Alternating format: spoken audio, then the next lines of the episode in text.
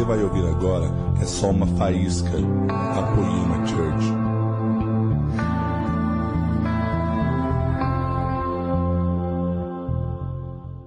Vocês estão felizes? Que bom. O pastor de vocês, ele perde o juízo para o Senhor de vez em quando, né? Lê. Há uma palavra em Zacarias, na verdade todo o contexto do livro, mas há uma palavra específica quando Zacarias uh, fala a Zorobabel que era responsável por construir a casa do Senhor. Eu queria estender a você essa palavra profética, Zacarias capítulo 4, antes que eu entre naquilo que eu gostaria de ensinar. As escrituras dizem, uh, primeiro aquele célebre versículo no verso 6 diz: Não por força nem por violência, mas pelo Espírito do Senhor que é sempre uh, mal interpretado. O contexto era que Zorobabel fez parte da primeira leva que saiu do cativeiro babilônico. Havia um milhão de judeus em Babilônia quando Ciro, em Esdras 1, desafia os judeus a voltarem para Jerusalém e reconstruírem a casa do Senhor. E só 49 mil voltam em três levas com Zorobabel, Esdras e Neemias. E a primeira leva é um pequeno grupo de remanescentes que vem liderado por Zorobabel, que tem um encargo apostólico de lançar os alicerces da casa do Senhor. Mas ele se sente totalmente incapacitado diante do caos que a cidade encontrava. Então a primeira palavra que o Senhor dá por intermédio de Zacarias a Zorobabel é: não por força nem por violência, mas pelo meu espírito. E depois o texto continua, e no versículo 9 de Zacarias 4, ah, o Senhor diz: As mãos de Zorobabel têm lançado os alicerces desta casa, também as suas mãos a acabarão para que saibais que o Senhor dos exércitos me enviou a vós o verso 10 diz: Porque quem despreza o dia dos pequenos começos, pois esses se alegrarão vendo o prumo na mão de Zorobabel. Eu quero te entregar uma palavra profética dentro do teu serviço apostólico. Você vai carregar um prumo para o Brasil a fim de que tudo aquilo que está sendo construído a partir de Poema seja alinhado com o desenho original. Há um prumo na sua mão e você precisa de sabedoria para usá-lo, para trazer alinhamento sobre a geração. Eu quero te abençoar com essa palavra. De fato, tivemos uma tarde poderosa, a gente chorou, a gente riu, a gente só não dormiu, que era o que eu pensei que a gente ia fazer. Quantos ainda estão felizes aqui, amém? Aleluia, meu retorno está ótimo. Não mexe mais em nada, em nome de Jesus, agora está amarrado. Gente, deixa eu me apresentar direito. Quem não esteve na conferência Get Up, levante sua mão. Tem alguns irmãos. Então, eu me chamo Leandro Vieira, sou casado com a Franciele Vieira, 13 anos. Sou pai do Benjamin Vieira, que tem cinco aninhos. Eu sou parte do presbitério local da base missionária Casa de Oração Curitiba. Hoje somos uma comunidade centrada na oração. Oferecemos 12 horas de incenso, de adoração e intercessão diárias ao Senhor numa casa paterna, onde também com outros anciãos, um deles Gerhard Fuchs, nós cuidamos de um orfanato chamado Acridas com 80 órfãos hoje. E a partir de Curitiba, nós nos desdobramos numa rede apostólica chamada Pacto Nacional. É nossa família espiritual no Brasil e eu gostaria de honrá-los aqui. São pessoas poderosas que o Senhor tem levantado em vários estados do país e eu tenho sido enviado pelo meu presbitério para o trabalho apostólico na rede e também servindo o corpo de Cristo e os amigos que o Senhor nos dá, a família que cresce, o carral de Deus. Ah, e nós temos servido ao Senhor. O que é pacto nacional? É uma iniciativa para mobilizar o país a fim de experimentarmos o mais poderoso avivamento da história que precederá o aparecimento do Messias em poder e grande glória. Ok? Nós queremos preparar a igreja do Senhor para o fim dos tempos. Então, assim temos servido. Mais uma vez eu quero honrar Lei, Érica e toda essa casa apostólica pelo coração humilde, pela confiança. Ah, na verdade, é a primeira vez que o Lei está me ouvindo ministrar. Porque quando nós nos conhecemos, eu já tinha ministrado, depois chegou Lei, Brunão e todo esse time que já são meus amigos. A gente vai ter que fazer uma turnê, Leandro Vieira e Morada, né?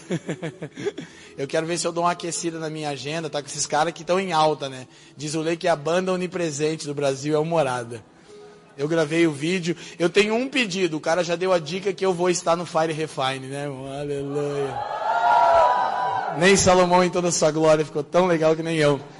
Aí, Brunão, mesmo que você não esteja na agenda, vai ter que estar, porque o Fran e o Ben vêm e tem que tocar essas duas de novo para ele, tá? e, e a gente, apenas no coração, isso que me chama atenção no pastor de vocês, ele não me ouviu ministrar. Na verdade, eu o ouvi, mas nós nos entendemos também e abrir essa casa apostólica que tem sido uma voz para o Brasil, para que eu possa ministrar com toda a liberdade de fato e faz eu te honrar ainda mais, você e a Érica. O coração de vocês humilde me deixa super à vontade para servir. Amém? Eu confesso que eu vim pensando que vocês estariam um pouco cansados da conferência, porque essa é minha quinta ministração nesse final de semana. Eu estive no Retiro One também, aqueles que queimam, sabe? Eles quase não me deixaram pregar. Eu falava duas coisas e eles. E eu dizia: sentem que eu quero continuar pregando mas há uma carga.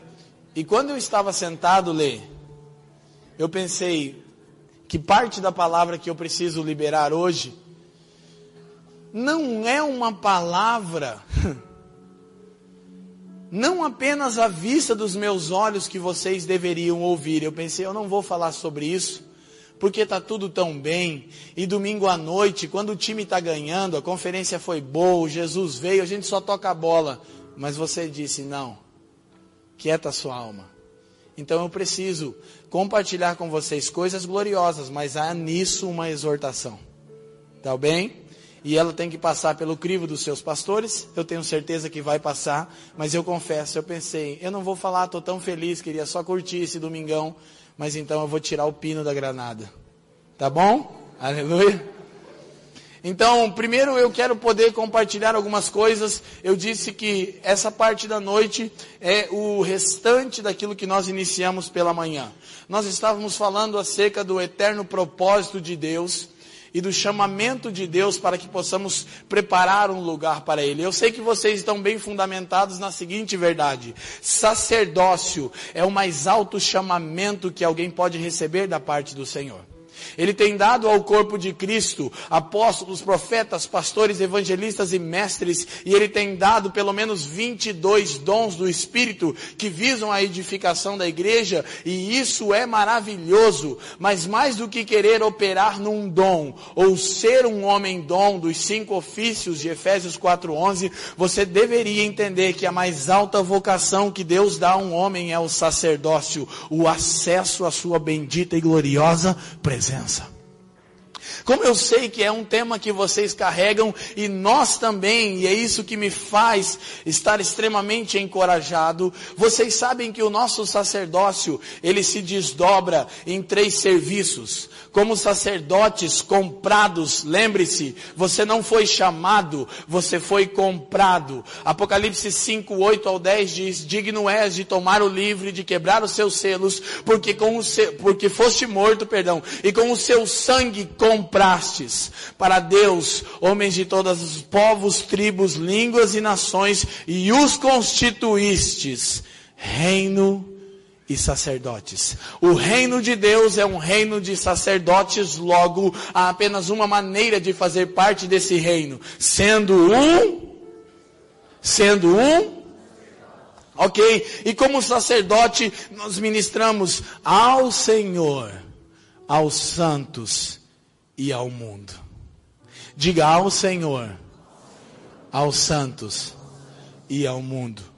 Agora, por muito tempo nós temos tido disposição e procura e desejo de operarmos como homens dons ou como homens que têm dons, são as diferenças do, dos dons dados por Cristo e dos dons que são dados pelo Espírito. Nós queremos ministrar na igreja, nós queremos servir os santos e nós também temos disposição para ministrar ao mundo, para pregar aos perdidos, mas por muito tempo nós como igreja, e eu falo de uma forma generalizada, não a Poema em si, mas nós como igreja temos negligenciado a mais importante perspectiva do nosso sacerdócio, ministrarmos ao Senhor.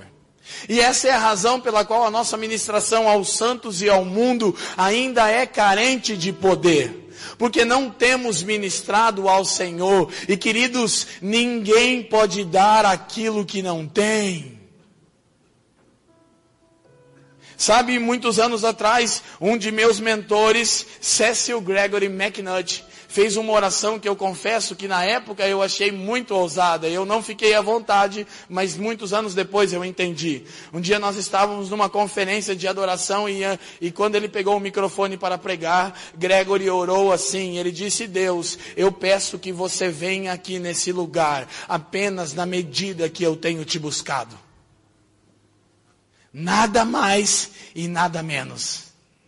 E quando ele disse isso, eu pensei, cara, isso é soberba. Mas eu me lembro que no final daquela ministração, todas as pessoas naquele lugar estavam invadidas pela glória de Deus. E eu aprendi que ninguém pode dar o que não tem, mas aquilo que eu tenho eu posso repartir com os demais. Eu quero honrar, ler, falamos e eu quero dizer isso. Eu vou preparar uma pregação sobre a vida de Gregório. Foi um dos meus mentores. Eu sei, um profeta controversos para muitos. Mas o cara mais apaixonado por, pelo Senhor que eu pude conhecer e ouvir. E sabe uma das coisas? Ah, em janeiro eu fui chamado a ministrar numa conferência onde Gregório estaria. Fiquei muito encorajado porque Jesus está me permitindo honrar os meus pais, os meus mentores nesses últimos anos. Então eu cheguei em São Paulo, ministrei na quinta-feira, na sexta-feira ele ministraria, mas recebemos a notícia que o Gregório havia partido para o Senhor. Foi radicalmente difícil para mim entender aquilo e eles me chamaram para substituir o Gregório na conferência. Eu disse: Eu não posso, eu estou muito emocionado, mas os irmãos falaram: Nós entendemos que você deve substituí-lo, você deve falar no lugar dele. E eu disse não, mas fui orar e o Espírito Santo disse para mim: há uma capa de porção dobrada caindo sobre a sua geração. Entre agora debaixo dela. Então eu fui, ministrei, Deus foi bom, como sempre tem sido. E sabe, cara, aí eu depois fui a Brasília servir, tive a honra de estar no, no velório dele, honrar sua memória, foi poderoso. O velório mais quente que eu já vi na minha vida, na Imosp, Judson de Oliveira fritando Gregório ali no caixão e Judson fritando e dizendo: Por favor, alguém aqui pode queimar mais um pouco. Gregório iria ficar muito feliz. E sabe o que eu vi? Sua filha de seis anos, Catarine, dançando do lado do caixão e amando Jesus com seu papai morto. E sabe, quando Mônica ligou para casa, e foi assim que ela descobriu que o Gregório havia partido. Ela ligou para casa, ela estava em São Paulo, e ela ligou para casa e Catarine atendeu o telefone. Ela disse: Catarine, chame papai. E Catarine disse: Mãe, sete horas da manhã, papai está dormindo. E Mônica disse: Hã? O pai está dormindo. Dormindo não pode. Ele não está? Não, mãe, o pai está dormindo. E a Mônica disse: Vá lá e chame ele então. E ela foi chamou mãe, ele continua dormindo. E ela disse: Filha, não pode. Vá lá de novo e sacuda ele, toque nele. E ela voltou e disse: Mãe, ele está gelado e está dormindo. Sabe como ele estava ali? Com a mão no peito e sorrindo. O Gregório tinha 66 anos e uma saúde melhor do que a minha com 35. E sabe por que a Mônica estranhou? Porque ele tinha um voto de nunca deixar o sol adorar Jesus antes do que ele. então, cara, eu falei sobre chamado pela manhã. E eu quero continuar falando a respeito disso, sobre esse teto que esses homens, como Dan Duque, estive com Antônio Cirilo no carnaval, pude ministrar, pude honrá-lo, todo o legado de Cirilo foi muito fantástico, foi muito poderoso, e Cirilo está lá morando ao lado de Dan, e eu disse, vou contar publicamente, Cirilo, é verdade que você está morando parede com parede com o Dan, e que tem um portão na tua casa que sai para a casa do Dan? Ele disse, oh, como você sabe disso? Eu disse, Todo mundo sabe de todo mundo, Cirilo. E ele disse sim, eu estou lá honrando. E ele falou, sabe o que eu fico impressionado? Dan está com 70 e... Ele disse a idade, eu não lembro. 74, eu acho. Ele disse, muitas vezes eu chego lá na casa de Dan. E ele está trancado no seu quarto, três dias em jejum, com 74 anos. Ele ainda está queimando como no princípio. São esses homens que têm colocado uma plataforma para nós. Então, nada menos do que isso. E sabe o que me desafia? Falando para a nossa nação. Esses americanos amaram o Brasil mais do que os brasileiros. Gregório andava com uma bandeira do Brasil na sua Bíblia, e quem o conhece sabe disso. E muitos anos atrás eu ouvi ele dizer: Cara, eu amo o Brasil mais do que os brasileiros, cara. Eu tenho aqui uma bandeira na minha Bíblia. Eu falei: Cara, o brasileiro só sabe amaldiçoar o Brasil, só sabe dizer que esse país não vai, que esse país não anda, que esse país. Por favor. Nós precisamos assumir nosso papel como igreja brasileira. Quantos me entendem?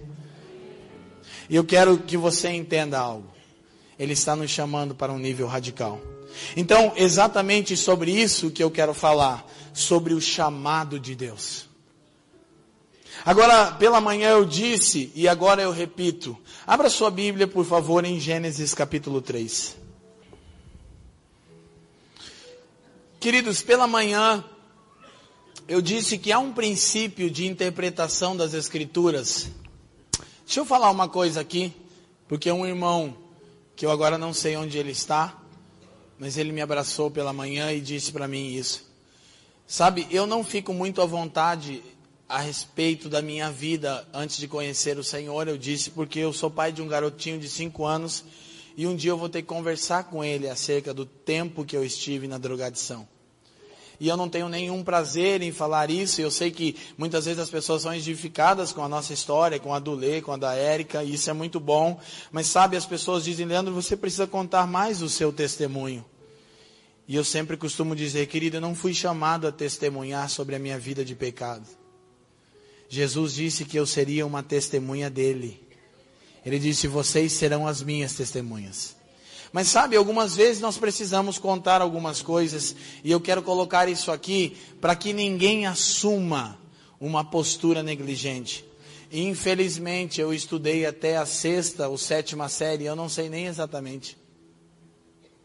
Infelizmente, eu não sou um exemplo para os jovens dessa geração.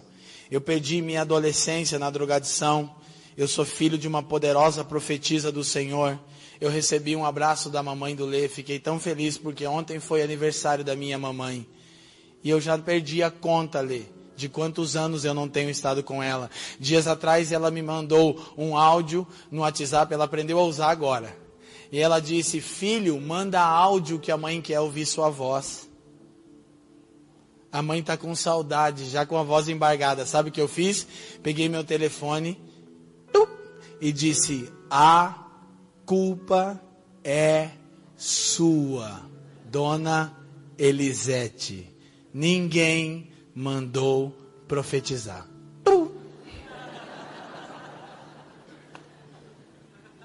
Sabe, mas não era nem isso que eu ia falar. Onde é que eu estava indo mesmo? Não, mas antes disso eu estava falando alguma coisa. Aí, é minha, é... Ah, ok? Então era o testemunho e o que eu quero? Eu quero que ninguém aqui assuma uma postura negligente. Então, por causa disso, eu perdi minha adolescência na drogadição, mas graças a Deus minha mãe guerreira tem lutado pelos seus filhos e ela está colhendo os frutos. E eu nunca sentei numa cadeira de um seminário de teologia. E muitas pessoas acham que eu sou um teólogo ou um erudito. Dias atrás eu ministrei com um poderoso ministro do Senhor chamado Gilberto Araújo de Brasília, um cara que está movendo uma coisa poderosa nas universidades, e eu estava com um anel do meu pai. E quando terminou a ministração, ele veio para mim e falou: Cara, você é formado no quê? Eu comecei a rir. Ele riu junto e disse: Você deve ter um monte de formação, vai demorar para falar. E eu ri um pouco mais. E ele disse: Esse seu anel significa bacharelado em algumas coisas, né? Eu disse: Não, é do meu pai. É. É o que ele me deixou. E ele disse: Ok, suas formações, sexta série. Ele falou: O que, Leandro? Eu disse: Talvez a sétima, mas eu fumava muita maconha, eu não me lembro. E ele disse: Teológico. Bom, eu nem sei o que é teologia. eu nunca sentei num seminário de teologia. O que eu tenho eu recebi do Senhor, irmãos. Mas uma coisa que eu não sou é preguiçoso, frio e negligente. Então, você também pode. Quantos aqui têm uma Bíblia, aqui ou em casa? Levante a sua mão. Quantos aqui têm o um Espírito Santo? Levante a sua mão. Você tem tudo o que você precisa. Estudem, não é bom que sejam como eu. De burro entre nós já basta eu. Tá ok? mas pela graça de Deus eu sou o que sou. Então eu quero te encorajar. E há um princípio em teologia, de acordo com os teólogos, chamado de princípio de primeira menção que traz a ideia que quando nós queremos compreender um termo nas Escrituras, nós devemos procurar a primeira vez que o termo é mencionado e ali encontraremos a essência do termo. Então, nos meus anos de estudo das Escrituras, eu descobri que os teólogos estão certos. Então, se o nosso assunto é fé, onde fé é mencionado pela primeira vez nas Escrituras e você encontra a essência e o significado de fé, onde casa de Deus é mencionado pela primeira vez nas Escrituras e você encontra a essência e o significado de casa de Deus, e assim assim sucessivamente, amor, qualquer tema. Se é chamado que nós queremos falar, nós precisamos ver a primeira vez que essa palavra é dita nas Escrituras. E está em Gênesis capítulo 3. Então vamos começar aqui. Versículo 8. Quantos estão comigo? Digam sim. Ah, e ouviram a voz do Senhor Deus que passeava no jardim pela viração do dia. E esconderam-se Adão e sua mulher da presença do Senhor Deus entre as árvores do jardim. 9. E chamou o Senhor Deus ao homem e disse-lhe: Onde estás? E ele lhe disse: Ouvi a tua voz soar no jardim, e tive medo, porque estava nu e escondi-me. Queridos, por favor, entendam e abram o seu homem interior para receber o que eu vou dizer. Se eu pudesse perguntar para as pessoas nesse salão, qual é o seu chamado? Qual é o seu chamado? Qual é o seu chamado? 99,9% das pessoas responderiam: Meu chamado é fazer isso, meu chamado é fazer aquilo, eu fui chamado para fazer tal coisa, eu fui chamado para fazer isso. Sim ou não? Porque a nossa compreensão de chamado, Érica, é que chamado é uma tarefa a ser realizada e não é. Quando o Senhor chamou o homem, ele não disse o que você está fazendo, ou o que você não está fazendo. O que ele disse ao homem? E chamou, a primeira vez que a palavra aparece nas Escrituras, e chamou ao Senhor Deus ao homem e disse: Onde estás? Chamado fala de sermos reposicionados a um lugar que nós nunca deveríamos ter saído a presença de Deus. E é deste lugar que aí sim nós somos vocacionados a realizar uma tarefa. Mas quem não habita nesse lugar jamais será enviado. Nós precisamos compreender que chamado é sobre um lugar para se habitar e não uma tarefa para se realizar. Ah, eu tenho um chamado. Sim, todos nós temos, e o chamado é o mesmo. Quando as pessoas perguntam, Leandro, qual é a vontade de Deus para a minha vida? Eu digo, você. Simples assim. Ó oh, Deus, qual é a sua vontade para a minha vida? Ele diz, a sua vida. É a única coisa que de fato eu quero. Porque não é sobre aquilo que falamos ou fazemos, é a respeito daquilo que estamos nos tornando. Então, a primeira vez que as Escrituras mencionam, mencionam um chamado, perdão, é um chamado para voltarmos para o lugar onde a nossa identidade é afirmada. E nesse lugar nós recebemos um comissionamento. Chamado não é sobre uma tarefa a ser realizada. Chamado é a respeito de um lugar onde precisamos habitar. E é por isso que os homens de Deus que mais fizeram são os que compreenderam esse lugar de habitação. Talvez o mais grande exemplo é Davi, um dos reis que mais coisas fez na história de Israel, em guerras, em batalhas. Mas ele disse: Uma coisa peço ao Senhor e a buscarei.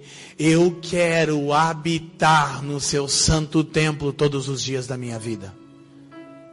Chamado não é sobre uma tarefa a ser realizada, é a respeito de um lugar para se habitar. O chamado não é sobre coisas a serem feitas, o chamado é nos tornarmos quem ele disse que seríamos. Você tem uma outra menção que não precisa abrir as escrituras, que nos explica também isso. Lucas 10, 38, e Yeshua chega em Betânia um lugar onde ele descansava, o um lugar onde ele tinha amigos. E ele chega na, carta de, na casa de Marta e Maria, e você lembra da história. Marta começa a fazer o melhor para Jesus. E é para Jesus. É para Jesus. Mas Maria aquedava-se aos seus pés e ouvia a sua voz. Até que num dado momento Marta olha para o Senhor e diz: Não te importas que essa aí não me ajude com nenhuma coisa? Sabe por quê? Porque ela estava afadigada. E Yeshua disse: Marta, você está afadigada com muitos afazeres. Sabe quando o grego diz, não te, te, importas? A ideia é que Marta estava dizendo, eu estou cansada, estressada por sua causa. Porque tudo isso que eu estou fazendo é para você. E ele diz, Marta, Marta. É como quando sua mãe te chamava pelo seu nome inteiro. Nunca era uma coisa boa. Marta, Marta, você está afadigada com muitos afazeres. A expressão original, puxada em diferentes direções. Distração, você está distraída. Marta, uma só coisa é necessária. E Maria escolheu a melhor parte quando como cantamos? E isso não será tirado dela. Nós precisamos compreender, o chamado fala mais sobre aquilo que nós precisamos nos tornar e um lugar de habitação do que sobre uma tarefa a ser realizada. Quantos podem dizer amém? Quantos estão felizes ainda? Graças a Deus. Então, para isso, nós vamos compreender a essência do chamado. O que é o chamado? É um lugar para se habitar. Por quê? Porque a presença de Deus está procurando um lugar de descanso. E Deus não habita em templos feitos por mãos humanas, diz Isaías. Ele habita no templo que ele fez. Deixa eu te falar uma coisa. Por todas as escrituras existem apenas duas coisas. Quantas eu disse? Duas coisas que Deus fez com suas próprias mãos, que envolveu sua natureza. Você, o homem em Gênesis 1 e a cidade que descerá dos céus. Hebreus 11, 10 diz que essa cidade tem por arquiteto quem pensou e projetou, e por construtor o próprio Deus. Há só duas coisas que ele fez com suas próprias mãos em todas as Escrituras: o homem e a cidade. Ele habita em ambas. É o que as Escrituras nos ensinam. Nós precisamos de fato sermos bem fundamentados nessa verdade. Então, a partir desse entendimento, nós podemos olhar as Escrituras. Pela manhã eu também disse, Efésios 1:10, Colossenses 1:20, diz que o plano eterno de Deus é convergir céus e terra em Cristo Jesus, é unir novamente céus e terra. Como ele faz isso, Leandro? Por intermédio de um reino de sacerdotes. Pela manhã eu comecei a construir esse entendimento e eu quero dar alguns passos com vocês para que possamos de fato entender isso. Abra a escritura, por favor, em Efésios capítulo 3, texto que já lemos e eu quero novamente fazer menção dele entre vocês.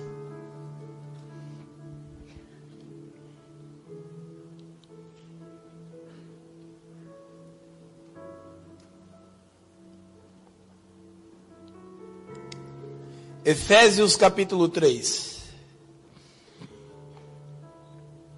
No versículo 10 diz: Para que agora pela igreja a multiforme sabedoria de Deus seja conhecida dos principados e potestades dos lugares celestiais, segundo o eterno propósito que estabeleceu em Cristo Jesus, nosso Senhor. Agora, o que eu quero que você entenda, nós vamos trabalhar e construir juntos de novo. Eu vou lembrar algumas coisas da manhã para que todos os irmãos possam alcançar o pleno entendimento da vontade de Deus. Agora, é importante que entendamos que a igreja é um método de Deus. Efésios 3,10 diz: agora, mediante a igreja. Agora é através da igreja que a vontade de Deus, qual vontade? Unir céus e terra novamente, assim como era no princípio. Agora, mediante a igreja, a multiforme sabedoria de Deus será conhecida. De todos os principados e poderes, onde? Nos lugares celestiais.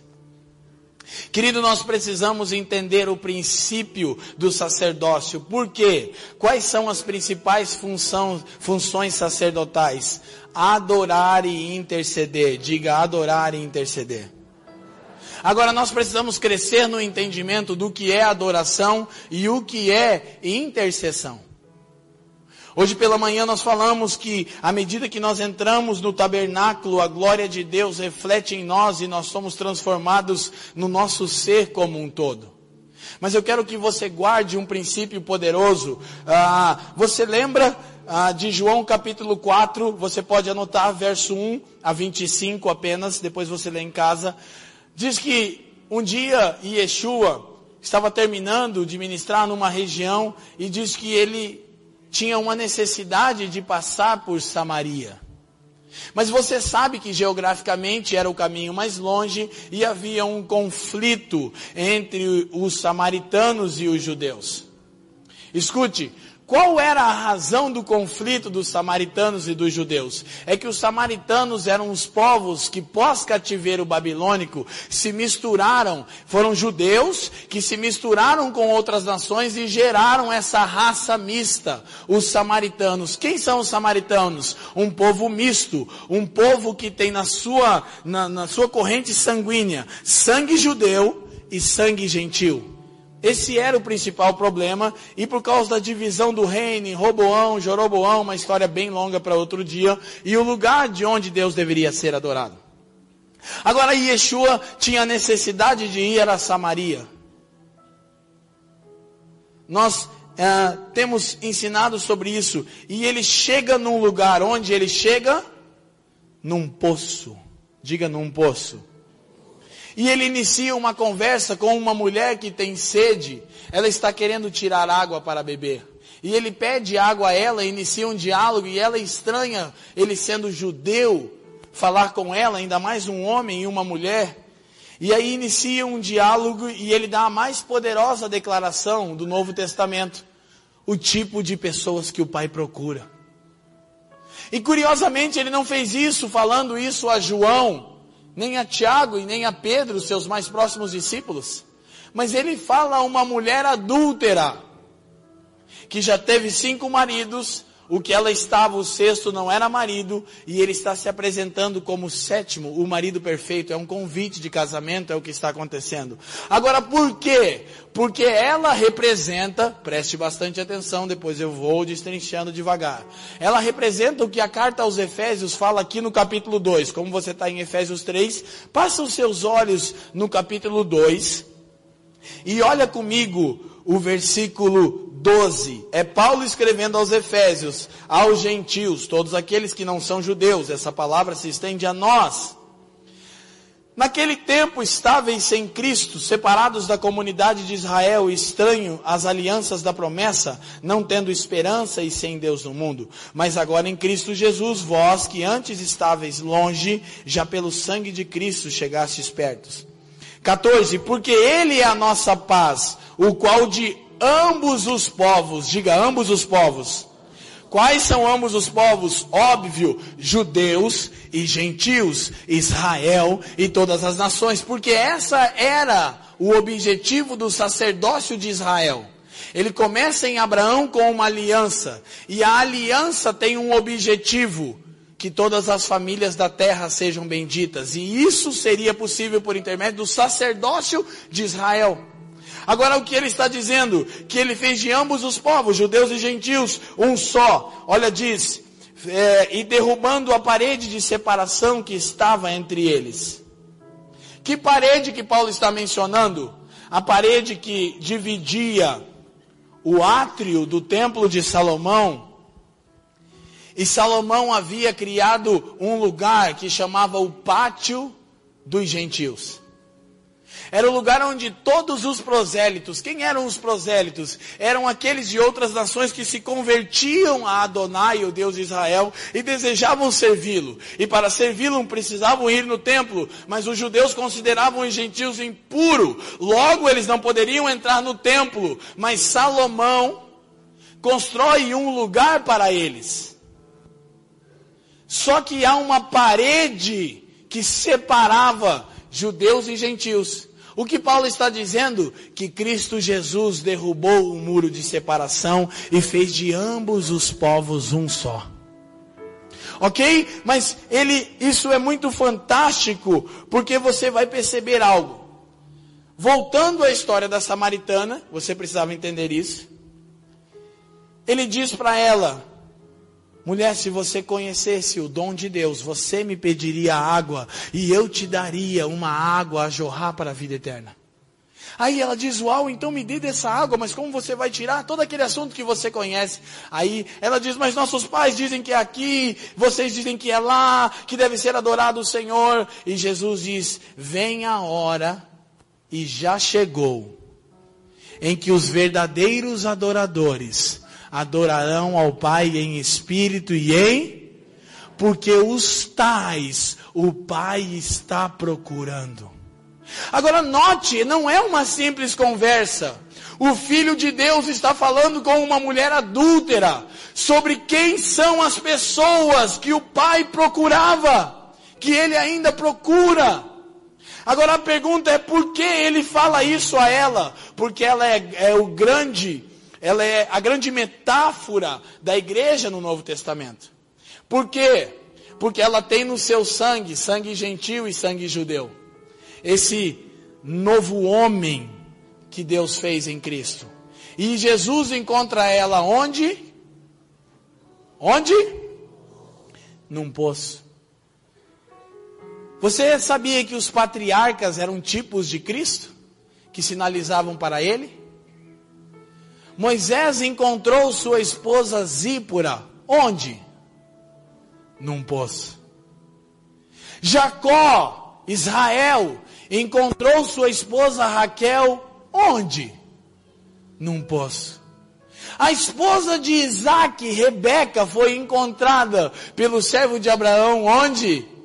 num poço. Jesus estava indo encontrar aquela que representa a sua esposa num poço. No lugar onde as pessoas têm sede. Mas as pessoas estão ali porque estão desejando e procurando algo. No caso, saciarem a sua sede. E ali Jesus disse: você tem que entender que quem está procurando é o Pai. Ele que está desejando um tipo de pessoa, os que o adoram em espírito e em verdade. Então a adoração como a principal função é, dentre as duas sacerdotais. Agora o que é adoração? Música? Não. Estilo de vida? Não. O que é adoração? Você conhece o Salmo 115, verso 1 ao 8, falando sobre os ídolos. Diz que os ídolos dos gentios tinham olhos, mas não viam, ouvidos e não ouviam, boca e não falavam, mãos, mas não tocavam, pés, mas não se moviam. E o versículo 8 dá um decreto. Diz assim: tornem-se semelhantes a ele todos os que os fazem, escutem gente, e os que neles confiam. Qual é o princípio básico de adoração? É que adoração é apropriação da imagem do ser adorado. Porque somos chamados para o lugar secreto de adoração? Porque quando nós adoramos, nós nos apropriamos da imagem daquele a quem contemplamos nós nos tornamos semelhantes a Ele. Adoração não é música, adoração não é estilo de vida, adoração é apropriação da imagem do ser adorado. Agora, você tem o segundo fundamento do sacerdócio, é o que eu estou usando o texto de Efésios, a intercessão, o principal papel da igreja. Paulo diz em Efésios 1:3 que nós somos abençoados nos lugares celestiais. Paulo diz em Efésios 2:6 que nós estamos assentados, temos uma posição nos lugares celestiais. Paulo diz em Efésios 6 do 10 ao 18 que nós temos uma armadura disponível para o dia da batalha nos lugares celestiais. O que ele diz? Abençoados, posicionados, equipados em Cristo nos lugares celestiais. Agora, para quem estava aqui pela manhã, sua memória está bem fresca. Eu repito que eu disse que uma forma de vermos o propósito de Deus é Efésios 1:10, Colossenses 1:20, que é fazer o que? Congregar, reunir de novo céus e terra. OK? Ele está unindo céus e terra. E para isso ele fez o quê? Levantou sacerdotes, porque todo sacerdote é por natureza um intercessor. Sabe, as igrejas costumam ter equipe de intercessão, eu não consigo entender isso. Com todo respeito, eu não entendo. Porque a, a, equipe de intercessão são 10 ou 15 pessoas que colocam uma roupa de exército e ficam marchando de cara feia no culto. Ou a equipe de intercessão são aquelas pessoas espirituais entre nós. Mas todo aquele que está em Cristo foi comprado para ser um sacerdote. E todo sacerdote é por natureza um intercessor. E intercessão não é aquilo que fazemos, é o que nós somos em Cristo. Tudo que a igreja é, ela é em Cristo diante do Pai nos lugares celestiais. Diga lugares celestiais. Onde são os lugares celestiais? Entre o céu e a terra. Por favor, entenda o princípio de intercessão. Intercessão é estar entre. Quantos lembram da escada de Jacó que eu falei pela manhã? Balancem seus braços. A igreja não intercede, ela é a intercessão. Ela é o meio pelo qual Deus realiza toda a sua vontade na terra. Por favor, todos olhem para mim, para que vocês entendam o que é intercessão.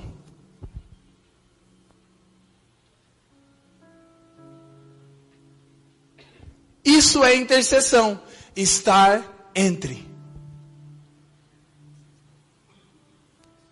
E a algo fantástico quando assumimos a nossa posição sacerdotal. Por quê? Porque Deus quer trazer o reino por intermédio do seu povo. Mas muitas vezes nós ficamos pleiteando e reclamando com Deus sobre os nossos próprios problemas. Quando na verdade nós deveríamos nos posicionar em Cristo como intercessores nos lugares celestiais. Para quê? Para que a vontade de Deus fosse canalizada através de nós e o nosso local de trabalho fosse radicalmente transformado. E nossa escola fosse poderosamente mudada. E nossa família fosse significativamente transformada. Sabe por quê? Porque quando nos posicionamos entre a terra e o céu, toda a realidade celestial passa por nós. Quando ela passa por você, ela te cura. Quando ela sai de você, ela transforma a terra.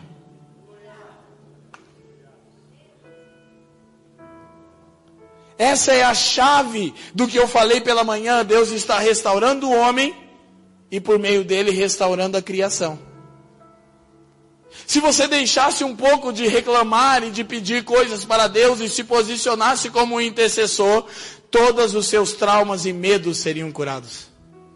Porque à medida que você intercede por uma cidade, família, causa ou situação, e você permite que você seja essa escada onde a realidade do céu passe por você, você é curado e liberto e a terra é transformada através de você.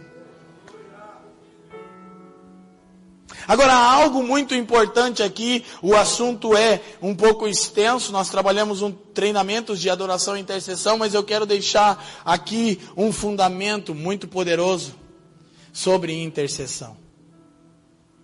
Nós recebemos autoridade para interceder quando estamos posicionados no lugar onde Ele nos chamou. Abra sua Bíblia em Ezequiel capítulo 8.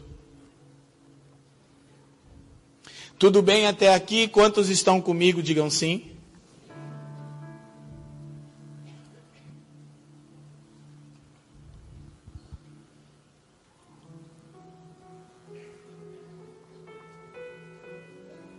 Intercessão está relacionado à posição que nós assumimos para que a vontade de Deus seja realizada na terra através de nós. A igreja é a intersecção ela está entre céus e terra.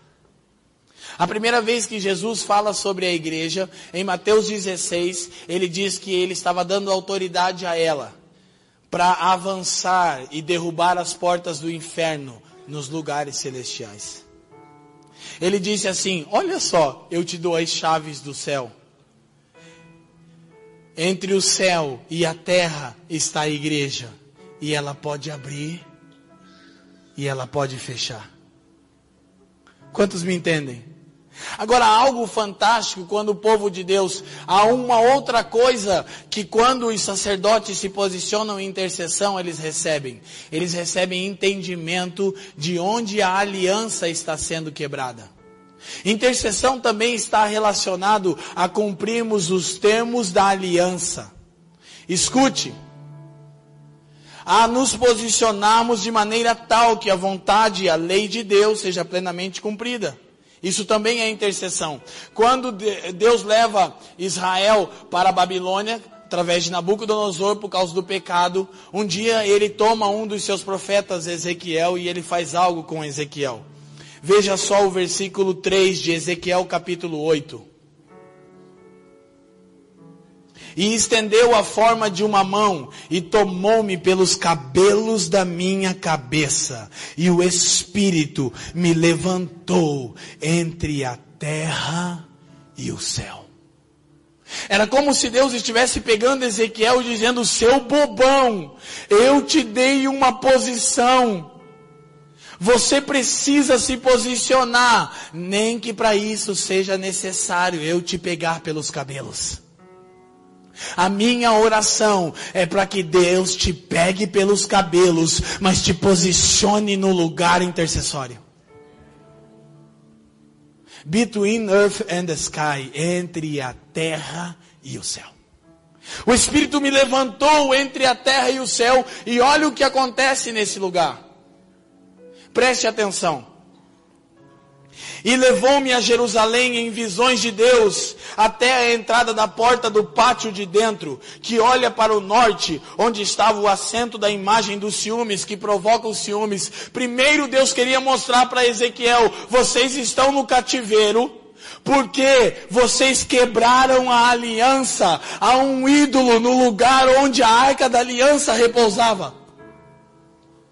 E os sacerdotes, os intercessores, lê, eles têm a capacidade de ver antes do povo que parte da aliança está sendo quebrada e porque a glória foi embora no templo, como vai registrar no livro de Ezequiel. Porque a glória se foi de Israel, porque a aliança foi quebrada. Então nós precisamos de fato permitir que o Senhor faça isso, que Ele nos posicione num lugar onde? Diante dEle. Qual é o lugar dos sacerdotes intercessores diante de Deus? Entre a terra e o céu. Para ouvirem e verem a vontade de Deus e se permitirem serem o meio, agora pela igreja, mediante a igreja, a multiforme sabedoria de Deus será manifestada. Querido, por favor, é ótimo nós nos congregarmos aqui e temos todo esse gozo e essa liberdade para amarmos o Senhor com todas as nossas forças. Mas precisamos entender que o Senhor está levantando a igreja em Taubaté para que ela seja a intersecção, para que ela esteja entre a terra e o céu, para que essa cidade seja radicalmente mudada.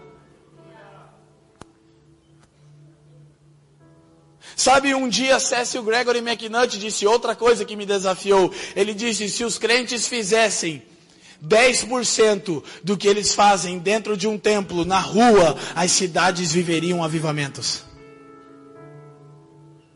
Se nós fizéssemos 10% lá fora do que fazemos aqui, Taubaté seria transformado em poucos meses mas nós cremos num povo que está sendo nessa cidade reposicionado ao lugar de intercessão.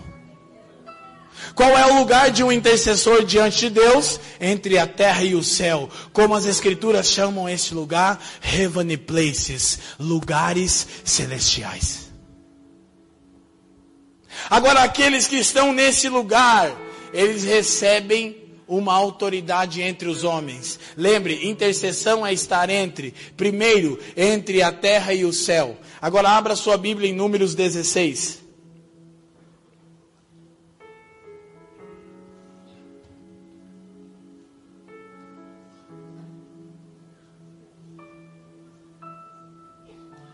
Quantos estão comigo, sim?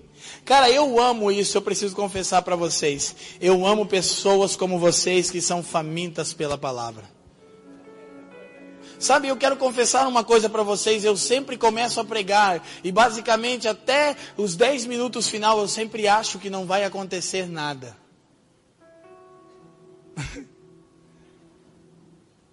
Mas sempre acontece.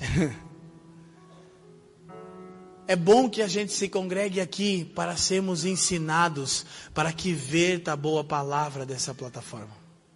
Amém? Olha só, se no final a gente quebrantar o nosso coração e nós sentimos a presença de Deus, ou não sentimos, porque eu disse que ninguém foi chamado para sentir, foi chamado para obedecer. Ok? Mas quando você sente é mais gostoso obedecer. Mas eu não sei como vai acabar isso e como todas as reuniões de vocês têm acabado. Mas muito melhor é que as nossas mentes sejam renovadas. Por favor, não coloque o mover de Deus por causa do barulho que é produzido. Ah, não fluiu. O que é não fluir? Sabe, eu tenho um temor, cara, eu sou daqueles que queimam. Eu gosto, velho. Sabe, eu amo Jesus com força. Eu sou parte de um time profético de missionários, tangedores e intercessores em Curitiba.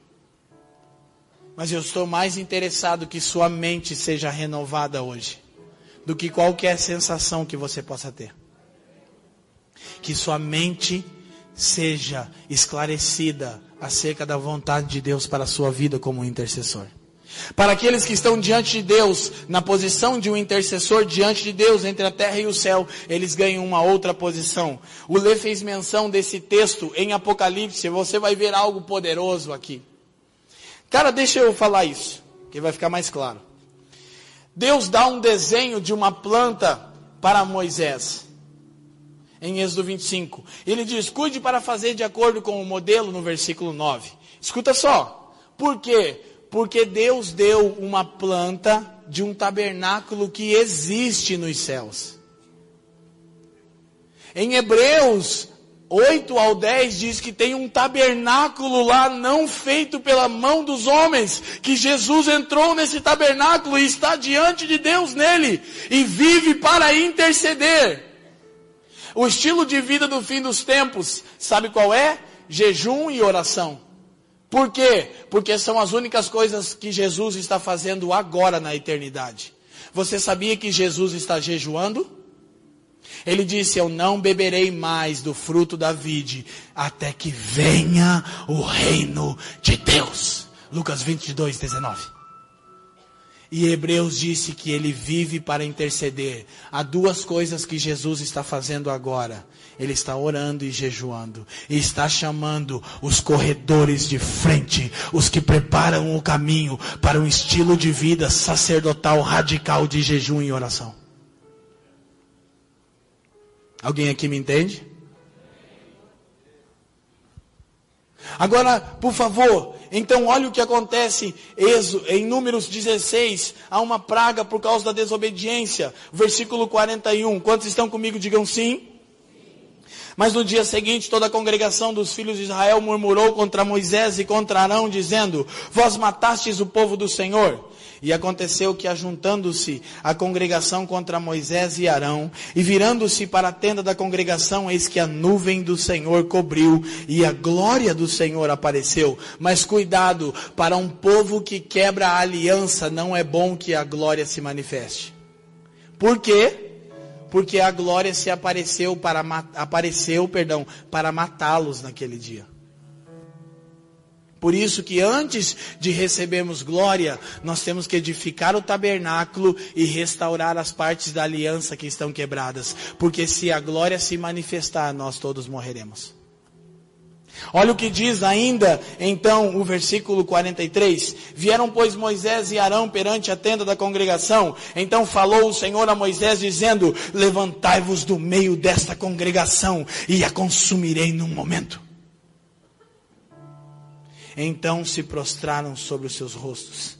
E disse Moisés a Arão: Olha Apocalipse 8 descrito aqui de uma forma assustadora. O Lê mencionou. Cara, Apocalipse foi escrito milhares de anos depois. E olha o que acontece. Por quê? Porque tudo o que acontecia no tabernáculo, na terra, era uma cópia do que acontece no tabernáculo, tabernáculo celestial. E o que a gente tem que entender? Que Deus já tem um desenho, uma planta para a sua igreja, e nós não precisamos inventar nada. Ele disse: Eu edificarei a minha igreja. Quantos entendem? Sim? E disse Moisés a Arão: Toma o teu incensário é o que faz o anjo em Apocalipse 8. Põe nele fogo do altar. É o que faz o anjo em Apocalipse 8. E deita incenso sobre ele. É o que faz o anjo em Apocalipse 8. E é dito que o incenso são as orações dos santos e vai depressa a congregação e faz expiação por eles, porque grande indignação saiu de diante do Senhor e já começou a praga. Naquele dia 14 mil homens morreram, você vai ver depois. Mas olha o versículo 47. E tomou Arão como Moisés tinha falado, e correu ao meio da congregação, e eis que já a praga havia começado entre o povo, e deitou incenso nele, e fez expiação pelo povo, quarenta e estava em pé entre intercessão os mortos e os vivos e cessou a praga. Escuta isso. Quando você assume seu lugar diante de Deus, nas regiões celestiais, restaura a aliança que outrora foi quebrada, você recebe uma posição entre os mortos e os vivos. Agora o que você precisa entender? A praga veio sobre o arraial de Israel, veio matando todo o povo. E sabe o que Arão fez? Pegou o incensário como anjo, pegou o fogo do altar, colocou nele e pegou o incenso e deitou e correu para a frente da congregação. 14 mil homens vinham caindo mortos. E quando Adão chegou no lugar onde a praga estava, Arão chegou. Sabe o que ele fez, gente, com o incensário? Olhem para mim. Ele fez uma fumaça, uma linha divisória com a fumaça. A praga estava vindo de lá, ele correu, parou na frente do povo e fez isso aqui com o incensário. E a fumaça do incenso. A fumaça foi saindo e ela fez uma linha divisória. E quando a praga chegou no incenso, puf, ela parou. E Arão ficou em pé entre os mortos e os vivos, oferecendo incenso. Se você se posicionar diante de Deus, entre a terra e o céu, Ele vai te dar autoridade para decidir quem morre e quem vive. E você vai poder dizer: na minha família não. Na minha escola não, no meu trabalho não, em Taubaté não. Nós estamos oferecendo incenso. Nós decidimos quem morre e quem vive. Bendito seja o Senhor. Este é o lugar de autoridade que tem sido dado à igreja. Mas o que nós precisamos fazer? Get up! Get up! Ou jet up. Como diz o Brunão. Eu falei para ele ontem, a gente já tinha brincado, tá sendo legal essa conferência jet up, né? Quantos aqui me entendem? Cara, chega de ser uma vítima das situações. O Lê falou sobre pessoas potentes. Entenda que você tem um lugar nas regiões celestiais, mas deixa eu te falar, eu oro para que se for preciso, Deus te pegue pelos cabelos e te levante no lugar entre a terra e o céu, para que você possa ver onde as pessoas estão pecando contra Ele, ou onde você mesmo estava pecando contra Ele. Para que desse lugar entre a terra e o céu, você receba um lugar para decidir quem morre e quem vive entre os mortos e os vivos. Quem aqui me entende? Essa é a função sacerdotal. Sabe uma coisa? Todo o ministério profético da primeira aliança é resumido nisso. Os profetas eram intercessores e havia um único clamor. Você vai entender algo, eu quero que você possa compreender. Então, marca não, não marca nada. Vai a Mateus capítulo 11.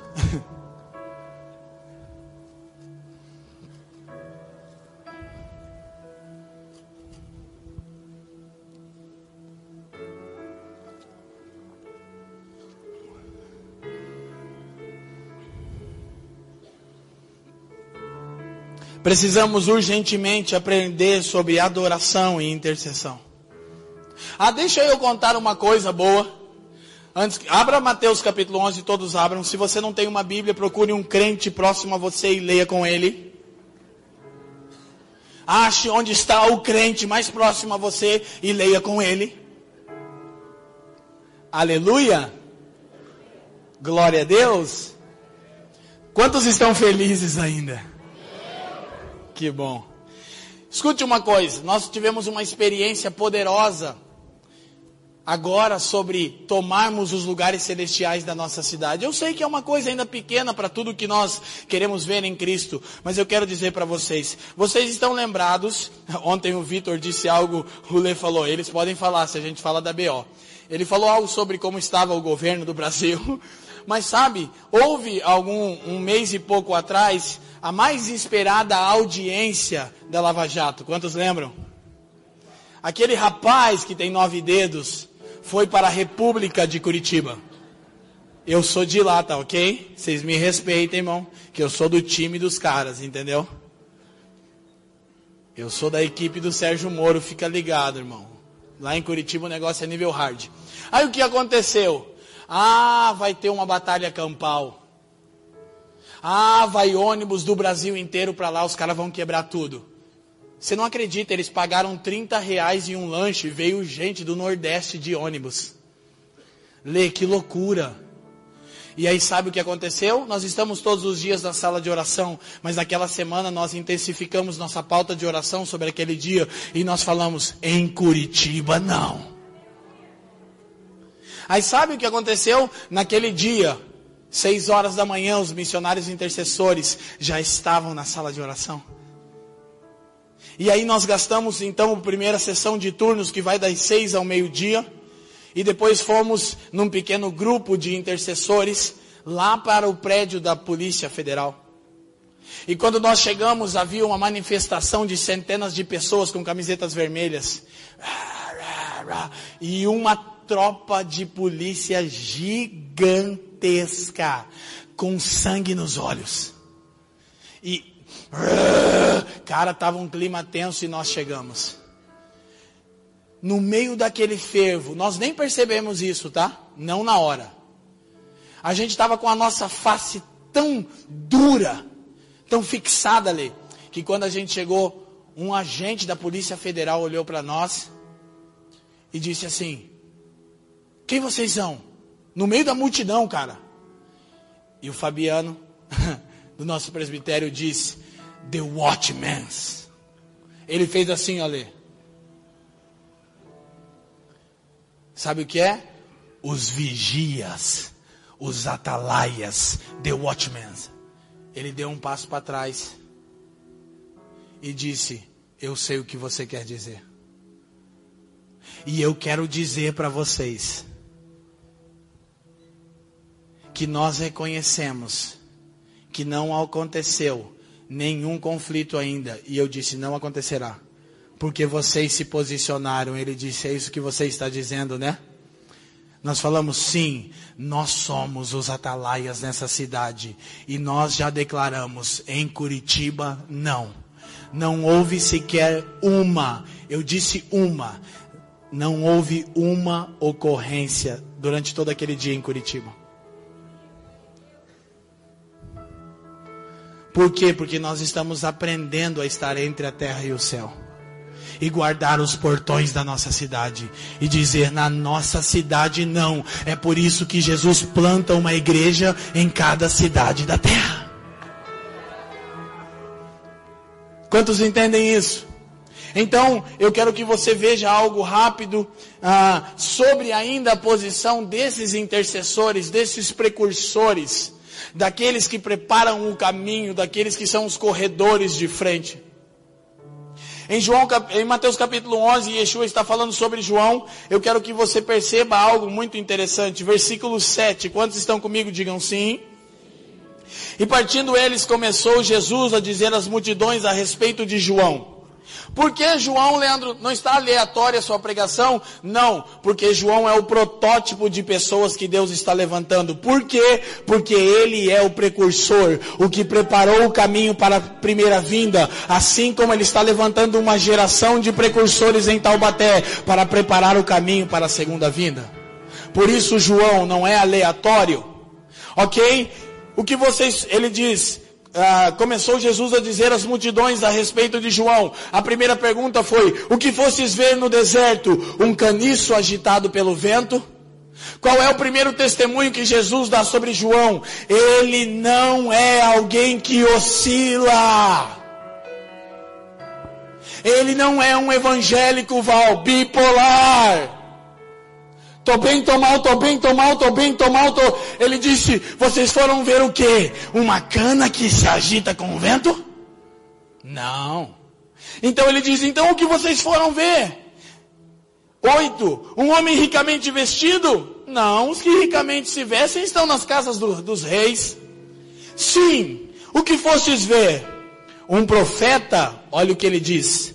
Sim, vos digo eu muito mais do que um profeta. Escute, este é aquele de quem está escrito. Pega isso no seu homem interior agora. O que nós precisamos nos tornar é pessoas proféticas. Eu não estou falando do ofício profético, pessoas proféticas. O que são pessoas proféticas, Leandro? São pessoas que são o cumprimento das profecias para o fim dos tempos.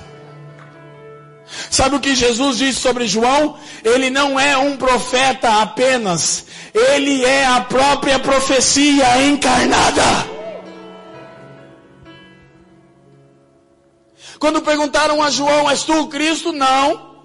És tu Elias? Não. És tu um profeta? Não. Diga-nos quem tu és. Eu sou Isaías 40, encarnado.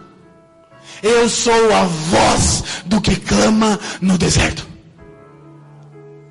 O Pai está levantando pessoas proféticas. O que são pessoas proféticas? São pessoas que são o cumprimento do que Ele disse para uma geração. Sabe do que eu estou dizendo? De coisas como essa e de como Joel capítulo, uh, perdão, Atos capítulo 2, que é o cumprimento de Joel. Quando as pessoas estão olhando para os discípulos no cenáculo, Pedro disse: Não, não, não, não, não. Esses homens não estão bêbados. Isso é o que foi dito pelo profeta Joel. Sabe o que eu estou esperando ler?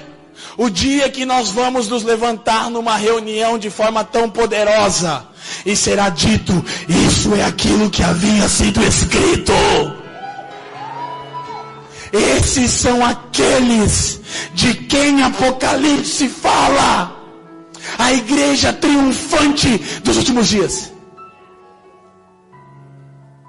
João não é apenas um profeta, ele é bem mais do que isso, ele é a própria profecia.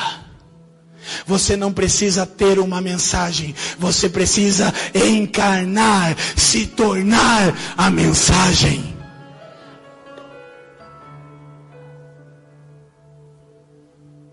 Aí o texto continua. Eis que diante da tua face envio o meu anjo, que preparará diante de ti o teu caminho. 11. Em verdade vos digo que entre os nascidos de mulher, não apareceu alguém maior do que João. Tá de brincadeira.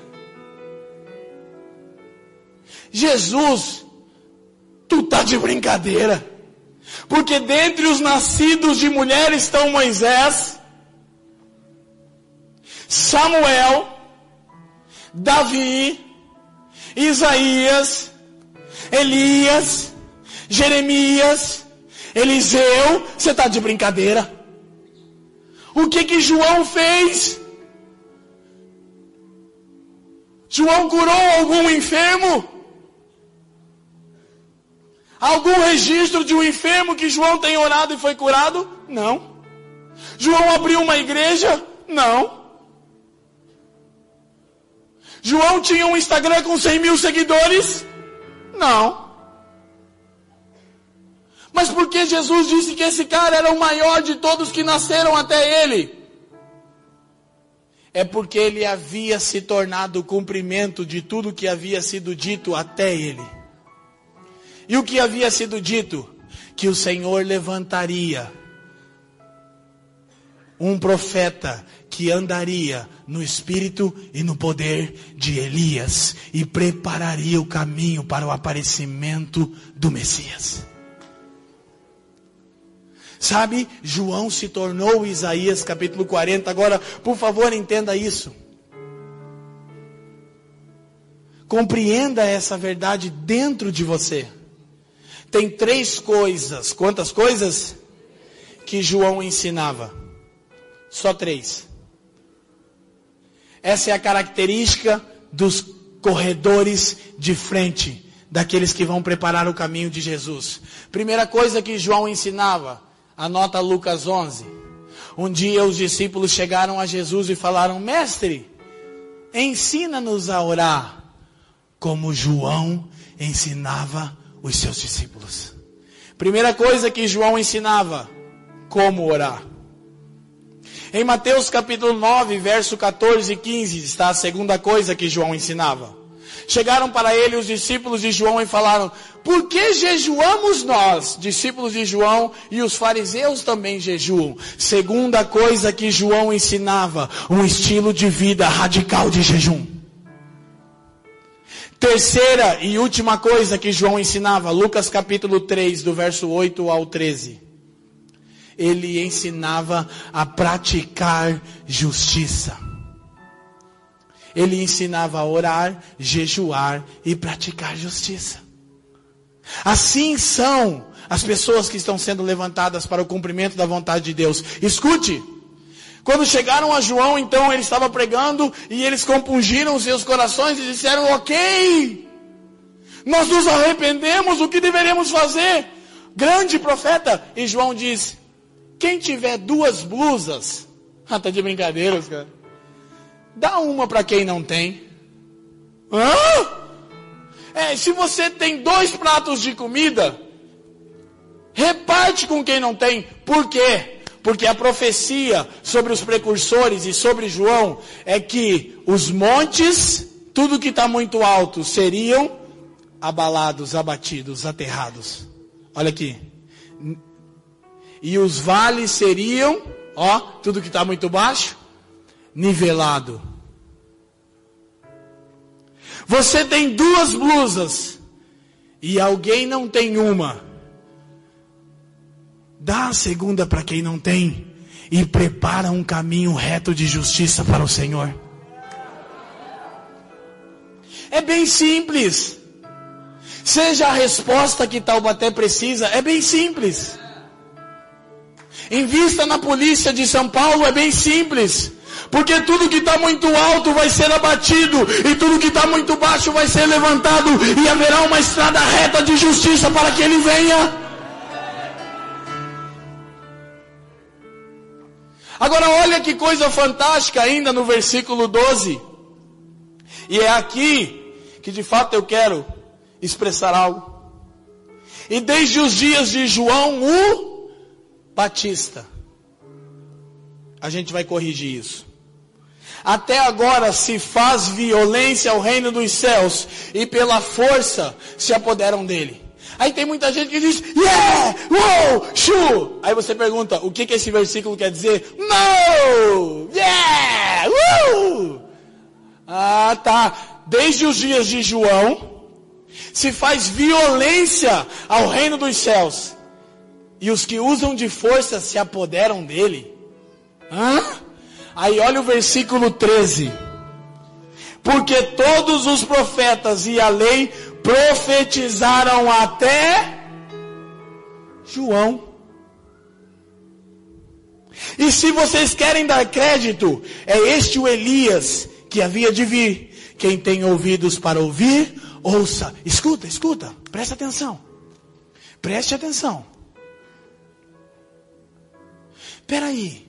O que é fazer violência ao reino e se apoderar dele pelo esforço? É o que eu disse pela manhã, é aumentar a abertura que começou no batismo de Jesus, para que toda a realidade do céu invada a terra. Quantos lembrem? Quantos lembram? Querido, olha para mim e presta bastante atenção no que eu estou dizendo. Um estilo de vida radical de devoção e de prática de justiça está aumentando a abertura dos céus para que Jesus possa passar, porque a igreja é intercessão, ela está entre a terra e o céu. É no teu dia a dia, é no meu dia a dia, é no nosso dia a dia. Enquanto oramos, jejuamos e fazemos justiça. Agora sabe, desde os dias de João o Batista até agora se faz violência. Por quê? Porque a lei e os profetas profetizaram até João. E se vocês querem dar crédito, ele é o Elias que haveria de vir. Olha o que está acontecendo. A lei e os profetas profetizaram até João o que Jesus está dizendo. Meu Deus, isso aqui é uma bomba atômica, cara. Ele está dizendo que tudo que os profetas clamaram, João viu o cumprimento. Qual era o clamor dos profetas e qual é a atividade profética da primeira aliança? Agora você marca, ó, tem um marca-bíblia aí, se não é tablet ou iPhone, e vai em Isaías 64. Isso aqui resume todo serviço profético da primeira aliança. Os profetas eram os the watchmen, eles eram os atalaias. Deus deu um clamor aos profetas. Todos os profetas e a lei profetizaram até João. Então, nos dias de João, se faz violência ao reino dos céus e pela força se apoderam a ele. Isaías 64. Quantos estão comigo? Digam sim. Quantos estão sendo edificados de fato? Digam amém. Graças a Deus. Que o Senhor possa aumentar a operação. Eu percebo o Espírito Santo está tirando as escamas de algumas pessoas agora. Você está começando a compreender com praticidade. Deixa eu te falar algo. Nós precisamos operacionalizar tudo aquilo que já ouvimos até aqui. Tem que acontecer na prática. Ah, dá uma nova revelação. Não, precisamos operacionalizar o que já ouvimos até aqui. Não há uma nova revelação. Nós precisamos entrar na revelação. Agora escute, Isaías 64 resume toda a atividade profética e todo o serviço sacerdotal, porque não diz só que os profetas, diz que a lei, aquilo que normatizava o sacerdócio levítico, tanto lei quanto profetas duraram até João, porque a lei e o sacerdócio dos levitas, como os profetas, foram levantados por uma única razão e para uma única função, que é expressada em Isaías 64 64. Olha o que diz o versículo 64. A primeira expressão é ó. Oh! Ponto de exclamação. Cara, você precisa ser batizado com o ó oh de Deus. Sabe, minhas mais poderosas orações, elas foram escassas de palavra. Muitas vezes nós estamos diante de Deus na sala de oração e vem um gemido e tudo que podemos dizer é. Oh! Sabe o que o ó significava? Tudo que o sacerdócio levítico e os profetas foram chamados para fazer. O texto explica, olha o que o ó, Deus entende o teu ó, teu gemido. Ó, se fendesses os céus e descesses aqui.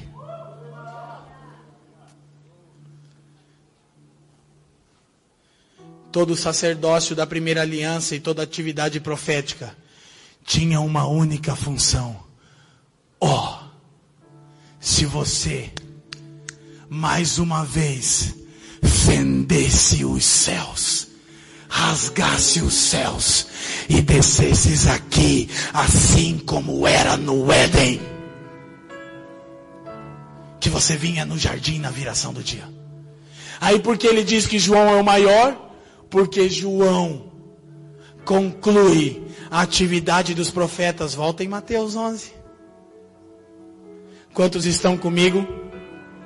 O serviço sacerdotal da primeira aliança e a atividade profética da primeira aliança é o mesmo serviço sacerdotal e atividade profética da nova aliança, mas agora é diferente em um aspecto. Qual?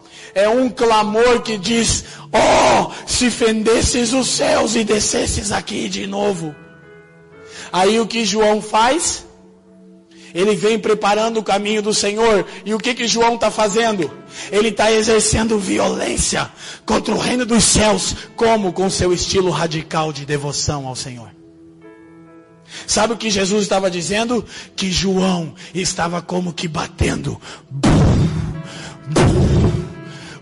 Como ele fazia isso? Orando, jejuando e praticando justiça. E os céus tremiam em Deus. É, vamos, João, vamos. E sabe, esse cara foi 18 anos preparado para fazer isso. Ele some de cena com 12 anos. E 18 anos da vida de João são resumidos em um versículo. Você não precisa abrir. Lucas capítulo 1, versículo 80.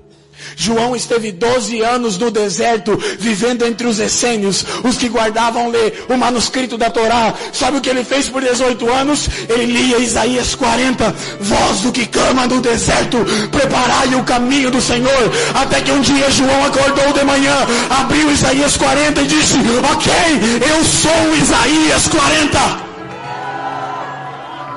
Mas como? 18 anos, diga 18 anos resumidos em um versículo, Lucas 1:80.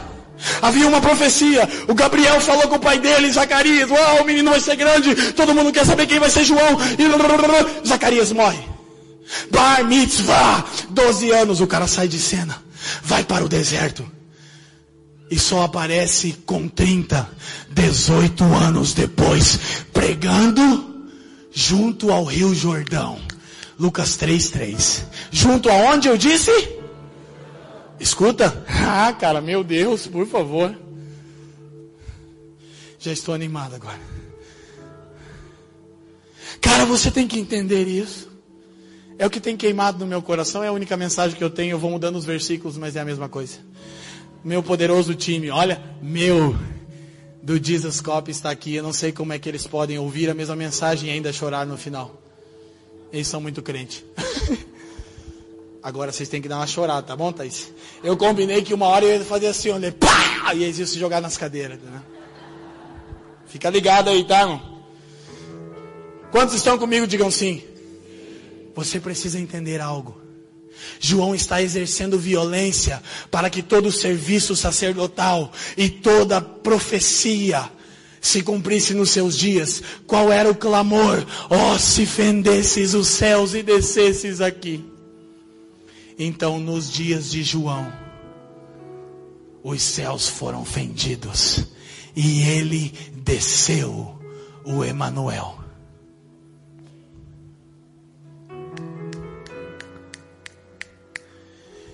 Dezoito anos se preparando para um dia. Seu ministério durou só 18 meses. Eu sempre falo isso e não deixarei passar aqui. 18 anos de preparação para 18 meses de função. Por quê? Porque o que te habilita para exercer uma função no reino de Deus não é quanto tempo você está exercendo a função, é quanto tempo você foi preparado para ela. E Lucas 1,80 diz uma única coisa sobre 18 anos de João Érica. O menino crescia, se robustecia em espírito e esteve nos desertos até o dia que deveria se manifestar a Israel. 18 anos encarnando uma palavra para quê? Bum, bum, bum. Oh, se fendesses os céus e descesses aqui.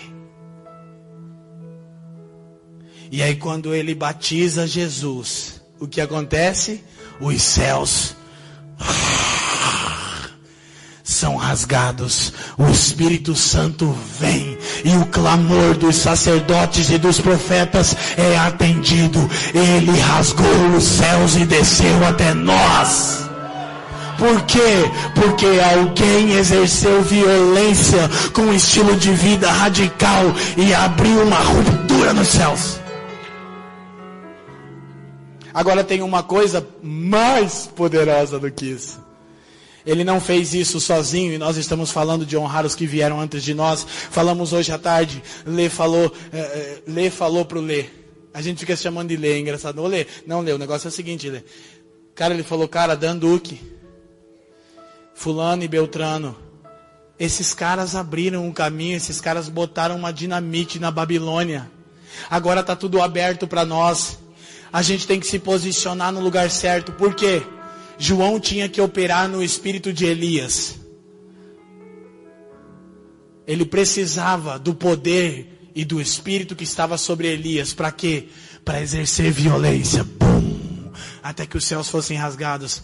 Sabe para onde João vai? Para um lugar exato no Jordão. Sabe por quê?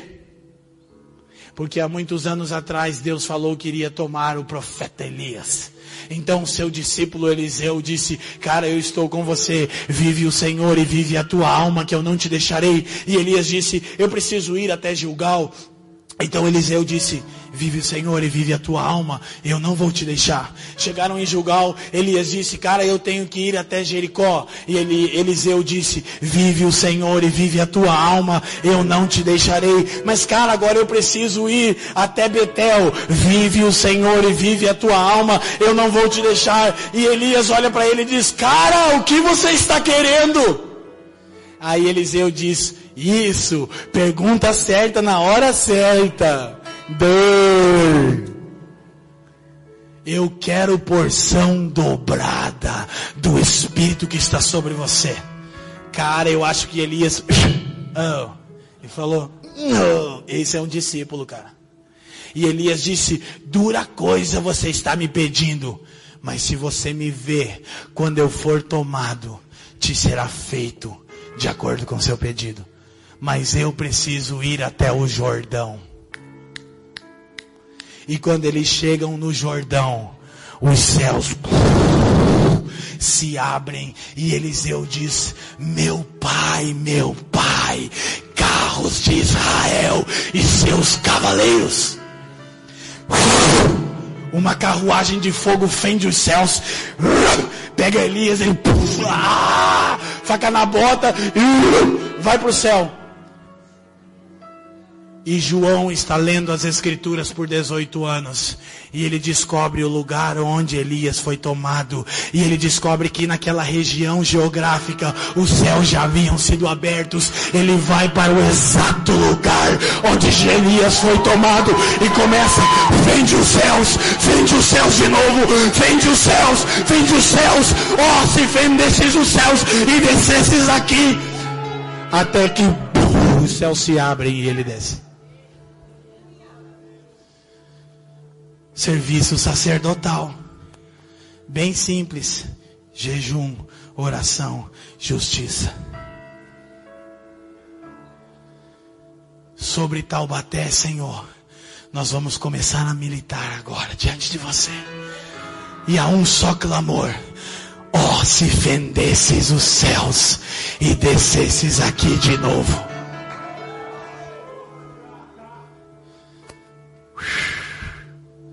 Agora nós precisamos entender uma coisa. Está no texto. Nós precisamos entender o som que nós estamos ouvindo. Aqui começa a parte da palavra um pouco difícil ler. Eu acho que não é difícil, mas é que a gente está num dia hoje tão especial, de alegria, mas eu preciso falar, eu tinha desistido, mas vosso profeta disse, fala, deixa a alma do lado. Então eu vou falar. Quantos ainda estão comigo? Digam sim. Quantos estão felizes? Digam olha. Versículo 16.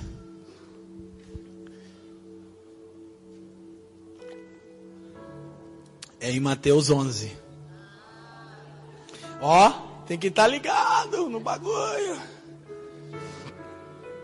Mateus capítulo 11, você está com a sua Bíblia aberta ou está perto do crente que tem uma Bíblia? Chegue pertinho do crente e diga: Ó oh, crente, deixa eu ler na sua Bíblia. Versículo 16. Está dentro do contexto. Aí ele diz: lê. Mas a quem compararei esta geração? Toda atividade profética está se dando nos dias e o que Jesus disse. Mas a quem posso comparar essa geração? São semelhantes a meninos que se assentam nas praças e clamam aos seus companheiros, escute isso, e dizem: Tocamos-vos flauta, e vocês não dançaram. Entoamos lamentações, cânticos de funeral, mas vocês não choraram. Ele vai explicar o que é isso. Leandro, o que é som de flauta e som de lamento? É o chamado de Deus para minha geração, a geração do fim dos tempos, discernir o som que os céus estão produzindo. Hoje pela manhã eu disse três coisas sobre Romanos 8. Sobre a criação, sobre os filhos de Deus e sobre o Espírito. Alguém aqui ainda lembra? O que eles estão fazendo? O que eles estão fazendo? A criação geme, os filhos maduros gemem, o Espírito Santo geme de forma inexprimível. Por quê? Porque os céus precisam ser vendidos de novo. Agora o que acontece? Ele diz: são como meninos sentados nas praças que dizem: quando nós tocamos flautas, músicas de casamento, flauta é um instrumento usado em casamentos judaicos. Vocês não se alegraram, vocês não dançaram. E quando entoamos lamentações, canções de funeral, vocês não choraram ele vai explicar o que é isso. Olha o que ele diz no versículo 18. porquanto veio João, que não comia e nem bebia, e vocês diz, tem demônio. Veio o filho do homem comendo e bebendo, e o resumo é, vocês dizem, tem demônio também. Sabe o que ele está dizendo? Há uma geração que não discerne o som que está sendo liberado do céu para a terra e por isso não se posiciona corretamente. Por quê? Ele está dizendo: Eu e João pregamos a mesma mensagem. Arrependei-vos, pois o reino dos céus está próximo. Agora, quando Jesus pregava a mensagem, ela era como um som de flauta. Por quê? Porque ele estava querendo se casar. E as pessoas não se alegraram com Jesus, onde ele fez seu primeiro milagre.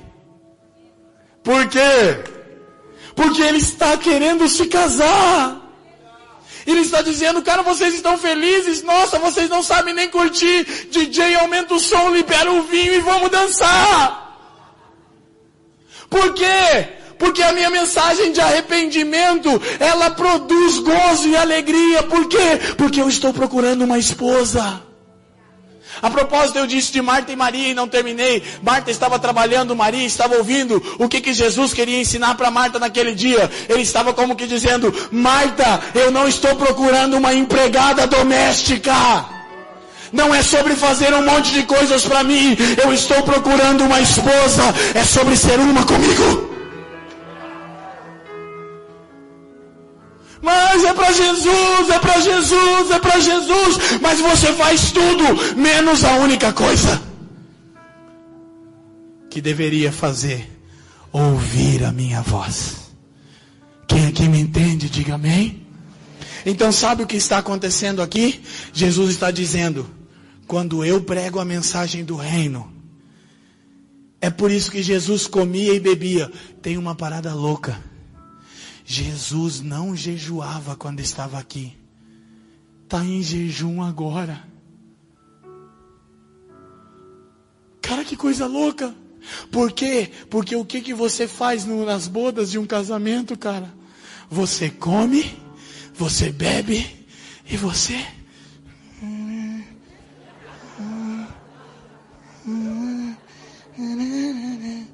Você dança. Tocamos-vos flauta e vocês não dançaram, não se alegraram, vocês não conseguem discernir o som. E quando vocês ouviram um som de funeral, um cara. Raça de víboras! Arrependei-vos, a mensagem é a mesma. Mas quando a mensagem é do precursor, que o noivo não está junto, não é tempo de alegria, é tempo de chorar. Por quê? Porque o noivo foi tomado. Agora você vai entender uma coisa, Mateus capítulo 9, volta aí três capítulos.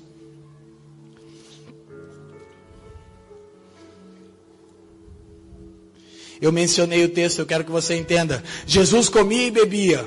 João não comia e nem bebia.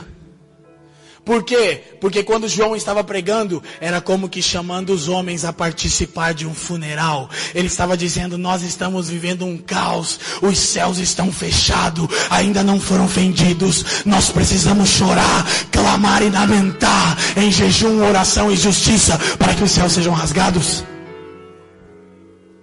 Agora, sabe? Mateus capítulo 9, verso 14. Quantos estão comigo? Digam sim.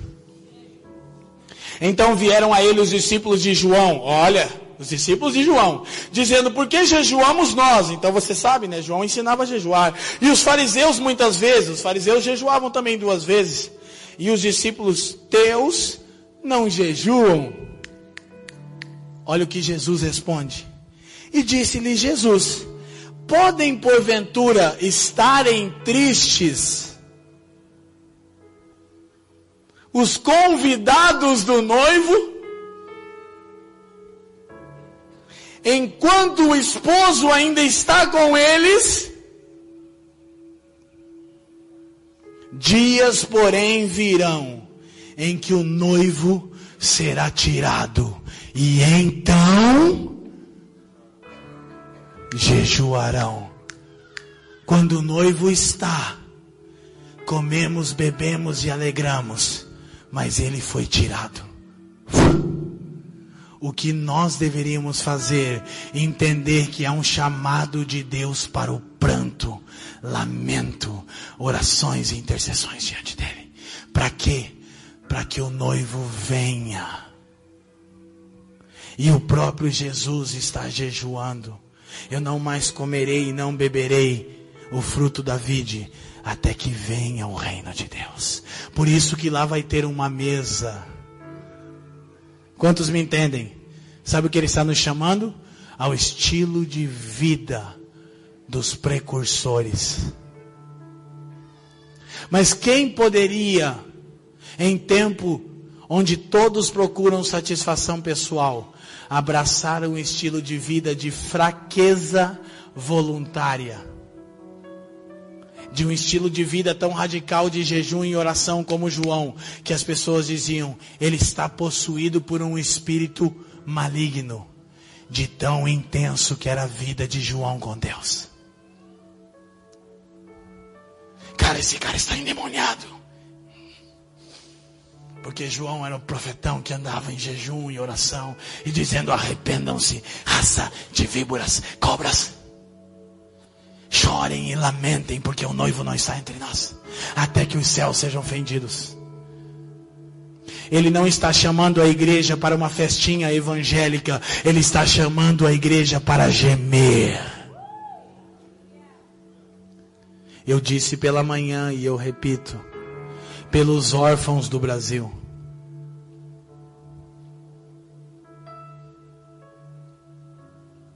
Pelas prostitutas de Taubaté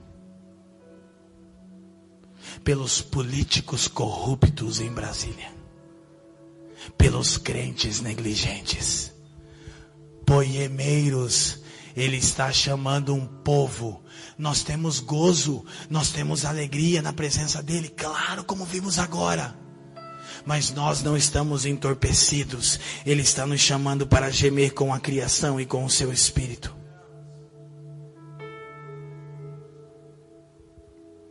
Quantos aqui poderiam testemunhar que os processos mais importantes na vida que você teve com Deus foram seguidos de gemidos?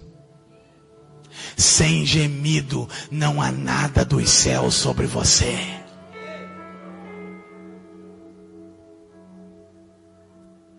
Sabe Leonard Ravenhill, poderoso profeta mentor de Gregório McNutt?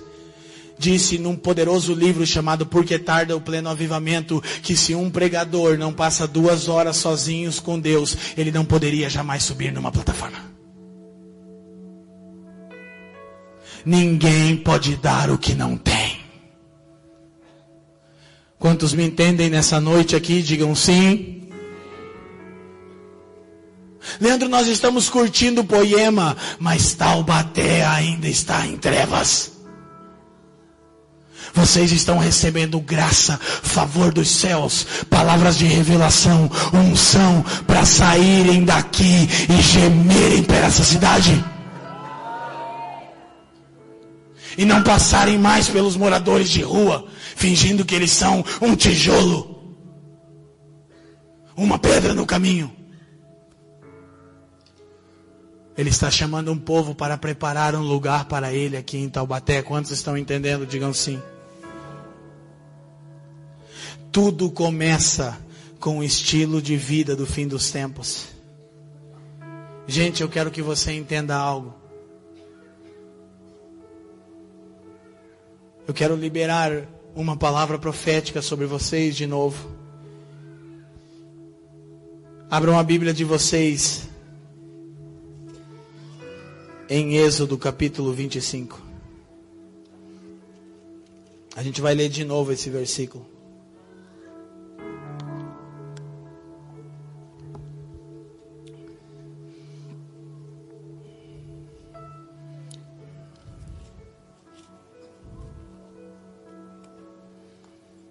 Versículo 1.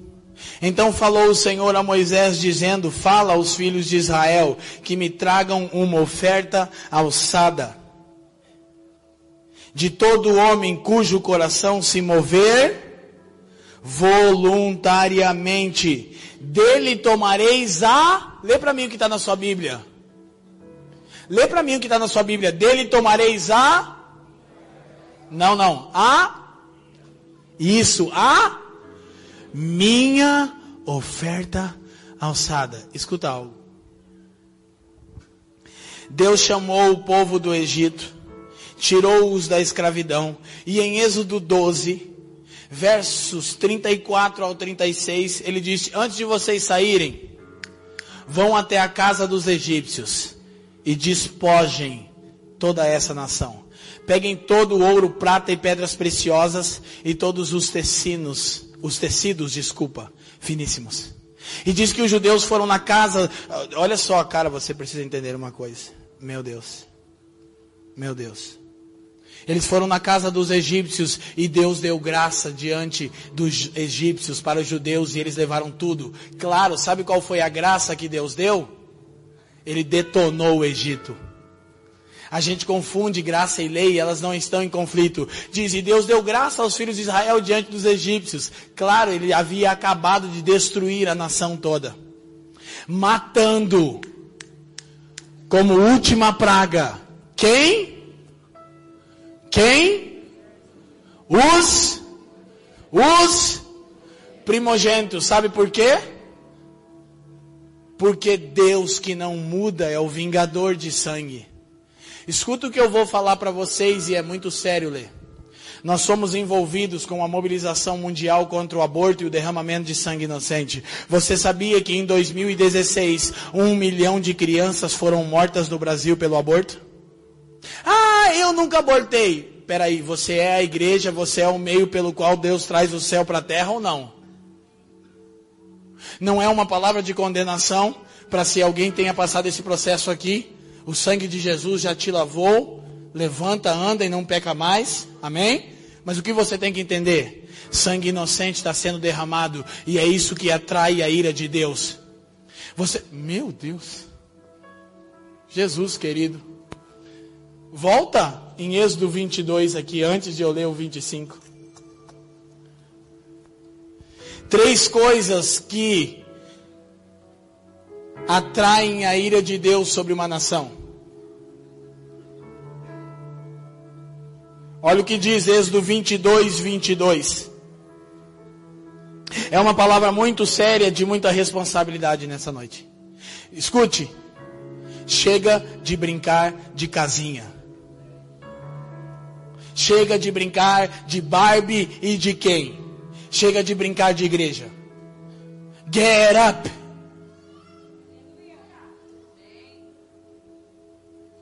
Olha o que diz: a nenhuma viúva nem órfão. Diga viúva e órfão. Diga viúva e órfão.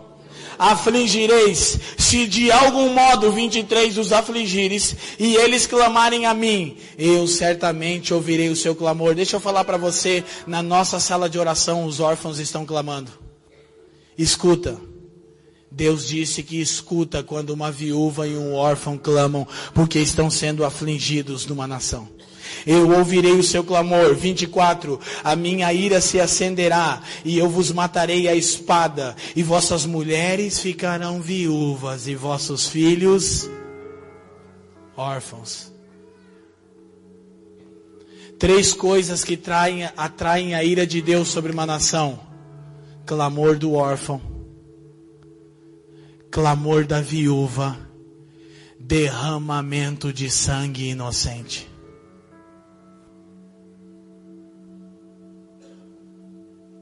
Por que eu mencionei isso? Um milhão de crianças abortadas no Brasil em 2016. 40 milhões em todo o mundo. Eu disse 40 milhões de crianças que não podiam se defender foram assassinadas no ventre. E o Brasil está titubeando. Ele já negligencia o órfão e a viúva. E o Brasil está titubeando para liberar o aborto. Get up, igreja de Jesus. Get up, get up, get up, get up. Levantem-se, o Brasil precisa da igreja. Para que a ira de Deus não aumente sobre o Brasil. Alguém aqui está me entendendo? Sabe por que Deus matou os primogênitos e parece tão duro olhar que Deus entrou na casa dos egípcios e matou os primogênitos? Simples. Porque há um pouco, há pouco mais de 70 anos atrás, quase 80, uma geração, sabia que a gente está fazendo 70 anos do Holocausto? Onde 6 milhões de pessoas que só porque eram do povo que Deus escolheu foram dizimadas? 70 anos. Eu não tenho nada a ver. Há 70 e poucos anos atrás no Egito, Faraó matou milhares de crianças inocentes de zero a dois anos. Quantos lembram? Quantos lembram? Ele mandou matar e as parteiras protegeram Moisés por causa da profecia do libertador. Sabe qual é o espírito do anticristo, Lê? Escuta isso, eu não estou brincando de casinha. É sempre matar uma geração no ventre ou quando ela ainda é nova. Por isso que quando Jesus nasce, de novo o espírito do anticristo que atuou em Faraó, atua em Herodes e ele manda de novo matar as crianças de 0 a 2 anos. Alguém aqui está me entendendo? Agora você precisa entender uma coisa. Qual foi a última praga, Bruno? Não é uma mensagem boa para domingo à noite, a culpa é sua. A última praga foi a morte dos primogênitos. Qual foi a primeira praga? Alguém lembra? Não abre. Está em Êxodo 7,14. Alguém lembra a primeira praga? Qual? Pode falar bem alto as águas do Egito se converteram em as águas do Egito se converteram em sangue. Por quê? Todos os rios do Egito, escute, olhe para mim. Todos os rios do Egito se converteram em sangue. Porque quando uma geração atrás, Faraó mandou, mandou matar no ventre uma geração, e os pequeninos até dois anos, ele mandou matar e jogar aonde?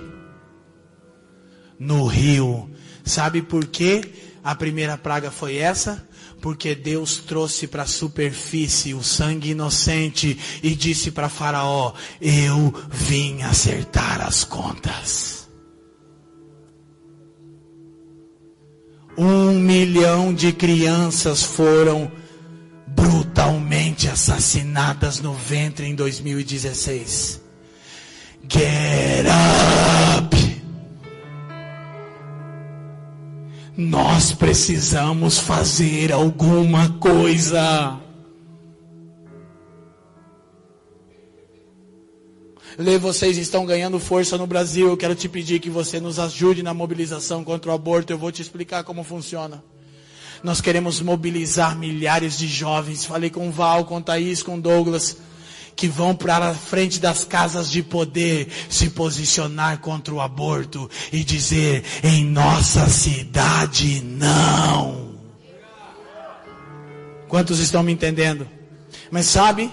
Então, isso está acontecendo. E você chega em Êxodo 25, onde eu estava.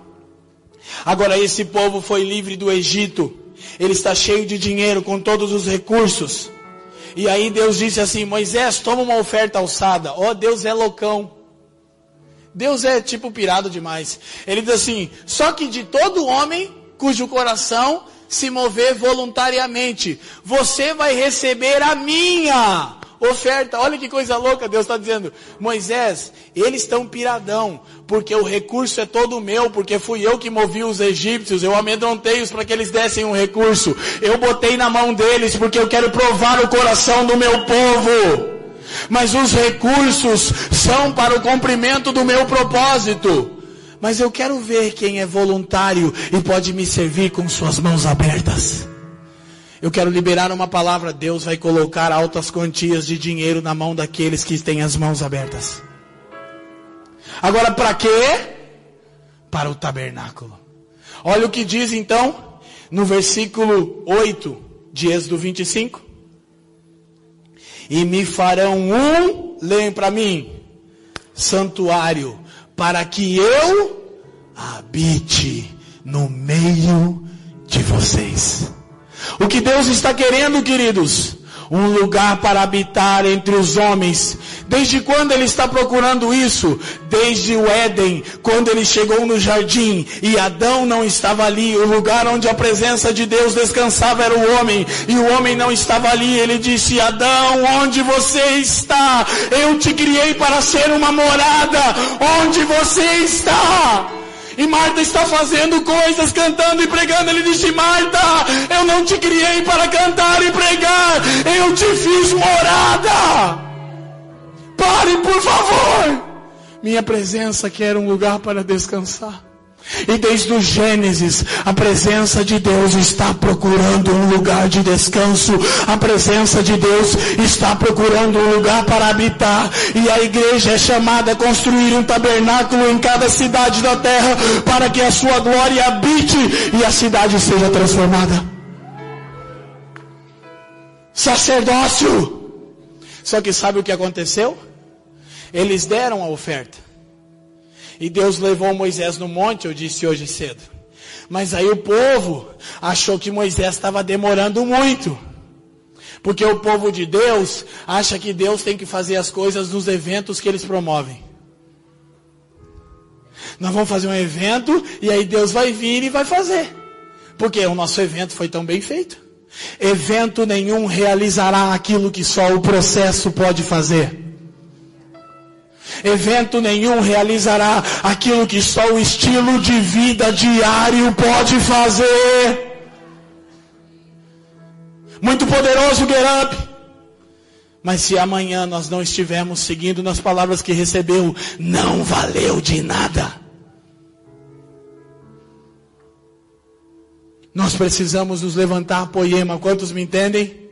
Eu sei alguns de vocês nem me conheceram nesse fim de semana. Eu não sou esse cara chato. Eu amo vocês. Mas eu tenho uma palavra para a igreja do Brasil. Levante-se, igreja. E agora eu quero então chegar na reta final do que eu estou construindo com vocês. Mas sabe o que acontece? Moisés vai no monte, Êxodo 32, e aí o povo acha que ele demora. Sabe o que, que o povo faz? O povo pega de novo a oferta. Parece os evangélicos. Eles dão para Deus e pegam de novo. Deus, a minha vida é tua. Não, mas hoje eu vou decidir o que eu acho melhor. Não, o que, que é isso, gente? Escuta.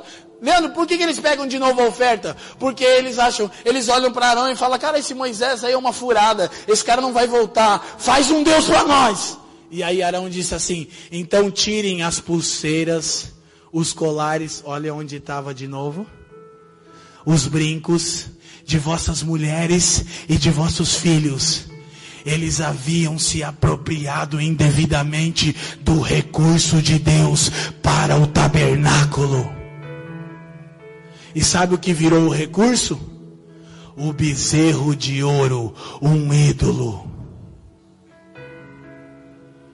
Muitos ministérios no Brasil têm seguido esse caminho. Eles começam bem, eles estão entregando tudo, mas aí eles acham que está demorando muito. Então eles começam a se apropriar e dizer: Olha como Deus tem me dado um ministério de sucesso, eu também tenho o direito de ser feliz. claro, mas não em detrimento do cumprimento do propósito. Sabe onde está a plena felicidade que o Lei explicou? Em cumprir o propósito. Agora escute.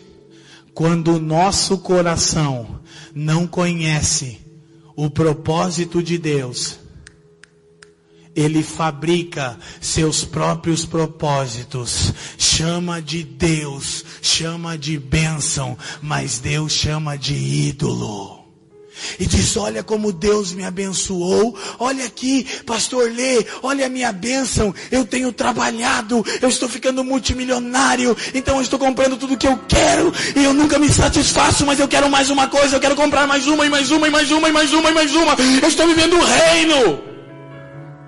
O reino do seu umbigo, cara.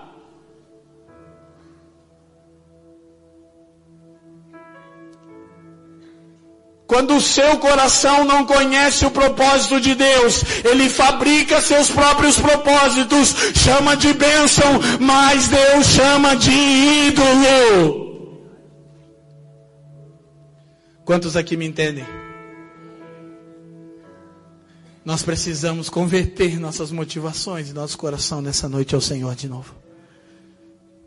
Para que tudo aquilo que vem na nossa mão seja para o cumprimento do propósito. Qualquer coisa que Deus der nas suas mãos, recebe com elas abertas e as mantém abertas. As mantenha, perdão, abertas. Deus é seu. É seu. Senhor, estou prosperando. Você quer que eu faça o quê? Gente, escuta uma coisa. Deus responde murmuração, gente? Sim ou não? Deus responde murmuração, gente? Sim ou não? Sim. Escute. Tudo, eu disse tudo, que Deus deu a Israel no deserto foi em resposta à murmuração e não à oração. Ah, no Egito tinha água. Ah, quer água? No Egito tinha carne, tinha cebola. Ah, quer carne, quer cebola. Olha como Deus está me abençoando. Ou te engordando para o abate porque ele matou uma geração inteira no deserto. Cuidado.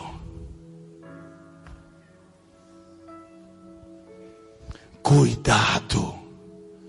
Você pode estar chamando de bênção o que é um ídolo na sua vida. Porque se você tem um carro, uma casa ou qualquer coisa, um ministério, uma banda, você prega qualquer coisa, um trabalho que não serve para o cumprimento do propósito, não é bênção, é ídolo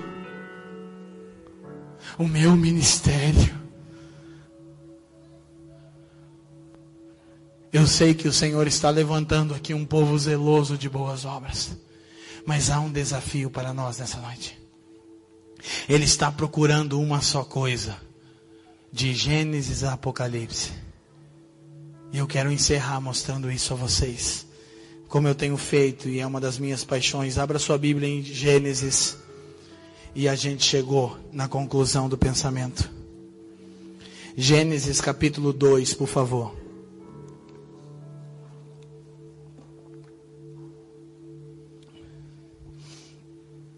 Querido, toda a vontade de Deus converge num único propósito você vai olhar por todas as escrituras. Escuta, esse vai ser o que eu chamo de o curso de teologia mais rápido que pode ser dado. O que? Você vai fazer isso 10 e 18? Fica tranquilo. Vai ser o curso de teologia em 10 minutos que ninguém nunca na história do mundo deu. Eu vou dar um diploma para vocês no final e vou ensinar. Vocês vão ser tudo teólogos. Leandro, isso é soberba sua. Não, não, não é soberba. É que eu vou mostrar para vocês que a Bíblia, esse livrão difícil, não é difícil quando você entende o propósito e se entrega para ele. Você vai ver que de Gênesis Apocalipse está falando de uma só coisa. E nenhum teólogo no planeta Terra pode dizer que não é isso. Gênesis capítulo 2, quantos abriram comigo? Digam sim.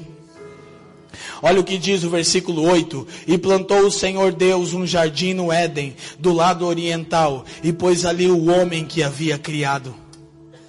Querido, porque o Senhor plantou um jardim, o Éden era um santuário para colocar o homem. E por que ele colocou o homem? Porque ele vinha ali todos os dias na viração do dia. E qual era o objetivo do jardim do Éden? Um lugar para que Deus tivesse comunhão com o homem. Era um santuário, um lugar de habitação. E o que Deus estava dizendo ao homem, por intermédio do jardim no Éden, Ele estava dizendo: Eu quero habitar entre vocês. Quantos me entendem, digam sim. Então o homem peca, é expulso do jardim, não tem um plano B e vocês já sabem. Então nós já lemos e nós estávamos lá no texto. Aí passa todo o período do Gênesis, centenas de anos, entra em Êxodo e Deus levanta Moisés e nós acabamos de ler em Êxodo 25, 8, o que Deus diz, a mesma coisa. Deus diz assim, construam um santuário para que eu possa habitar entre vós. Em Gênesis, ele está falando isso por meio de um jardim. Em Êxodo, é por meio de um santuário. Mas o que ele está dizendo? A mesma coisa. Eu quero habitar entre vós. Aí você entra no período dos reis e a história bíblica vai se desdobrando e você tem o tabernáculo de Davi, a tenda que Davi constrói. E qual era o sentido do tabernáculo de Davi? Um lugar para a arca da aliança, um lugar de descanso para a presença. E o que Deus estava dizendo por meio do tabernáculo de Davi? A mesma coisa que ele está dizendo desde Gênesis. Eu quero habitar entre vós. Em Gênesis é um jardim, em Êxodo é um tabernáculo. Aí no período dos reis Davi, Salomão e a gente vai chegar lá em Ageu e Zacarias. É o templo. E o que Deus está dizendo através do templo? Eu quero habitar entre vós.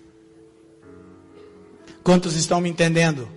Anotem apenas 1 Reis 6, 7, porque eu já li ontem e quem não estava aqui, receba só no seu espírito, que diz que o templo era edificado sem auxílio de ferramentas humanas. Nós somos as pedras vivas, nós estamos nos tornando uma habitação. Ontem eu disse, hoje eu repito, uma família para o pai, uma esposa para o filho e uma morada para o espírito. Quantos entendem? Digam sim. Agora, o que você não percebeu é que rapidamente eu cheguei no final de tudo aquilo que a gente chama de Velho Testamento, mostrando que de Gênesis a Malaquias, Deus está procurando uma coisa: um lugar para habitar. Agora eu quero que você veja comigo uma coisa. Ageu, abra o livro de Ageu. Eu não vou muito longe porque Ageu é um perigo. Quando eu abro, eu fico tentado a falar muitas coisas. Mas eu quero deixar isso se o Senhor permitir, para o Fire Refine. Ageu, acha na sua Bíblia aquelas folhas coladas amarelas? Ageu, está ali. Sabe, uma das mensagens mais atuais para os nossos dias, olha o que acontece em Ageu. Olha o contexto que você me ajuda. Deus tira o povo da Babilônia, assim como tinha tirado do Egito. O que que Deus faz? Levanta Ciro, lê, eu quero profetizar. Os Ciros estão chegando. Ele levanta Ciro, Érica, e Dário. Eles são reis ímpios, são medo-persas. Escute, eles começam a financiar a construção do templo. Sabe uma coisa que eu descobri maluca na Bíblia? Você já vai entender que todos os templos da Bíblia foram construídos com recursos de ímpios. O tabernáculo de Moisés, os despojos do Egito. O templo de Salomão, os despojos de guerra de Davi, os recursos rei, do rei Irão. O templo dos dias de Zacarias e Ageu, que nós vamos ler, com o recurso dos reis medo-persas, Dário e Ciro. O templo dos dias de Jesus foi Herodes que financiou. Todos os templos das Escrituras foram construídos com recursos de ímpios. Agora você precisa entender uma coisa. Os judeus saem da Babilônia, 70 anos de desobediência. Deus está pedindo a mesma coisa. Eles chegam em Jerusalém, lê, está vindo recurso, está vindo dinheiro, e eles falam algo para Deus. Olha o que eles dizem. Ageu capítulo 1, versículo 2. Quantos estão comigo, digam sim. Assim fala o Senhor dos Exércitos, dizendo: Este povo diz: Não veio ainda o tempo, o tempo em que a casa do Senhor deve ser edificada.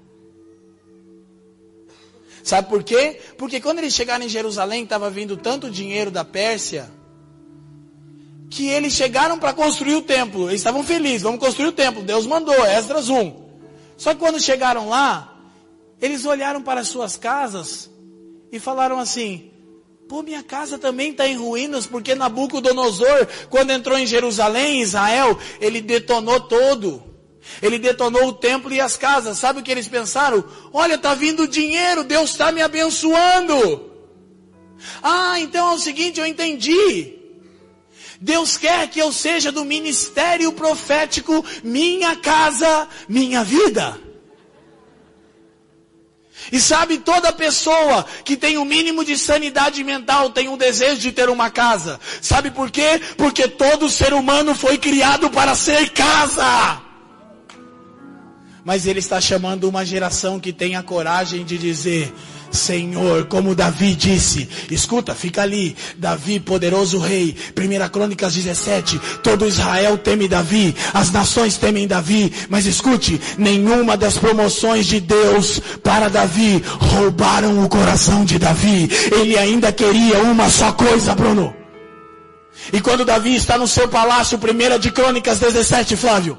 Davi está no seu palácio feito de cedro, todo Israel se submete, ele é o reizão poderoso, Deus está com ele, e ele está andando no seu palácio, ele começa a ligar o ar-condicionado, ele bate palma, a luz liga, ele senta na sua poltrona para assistir a Sky. E quando ele está bem confortável, Lê, com seu ministério de sucesso vertendo din-din, ele se levanta e começa a dizer alguma coisa está errada.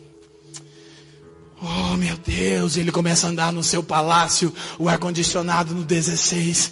Ele diz: Não está certo, não está certo. Então Natan, o vidente do rei, olha para ele e fala: Cara, o que, que, está acontecendo com você? Primeira de Crônicas 17. Ele diz: Davi, você é o poderosão, você é o cara, meu, vamos lá. E Davi diz: Não, não, não, não, não, não, não, não. E Natan diz: O que, cara? O que, rei? O que estaria te afligindo? Olha seu palácio, seu, olha seu reinado, você é o bambambam bam, bam do bagulho. E Davi disse: Não, não está certo eu morar num palácio e a arca do Senhor não ter um lugar para descansar.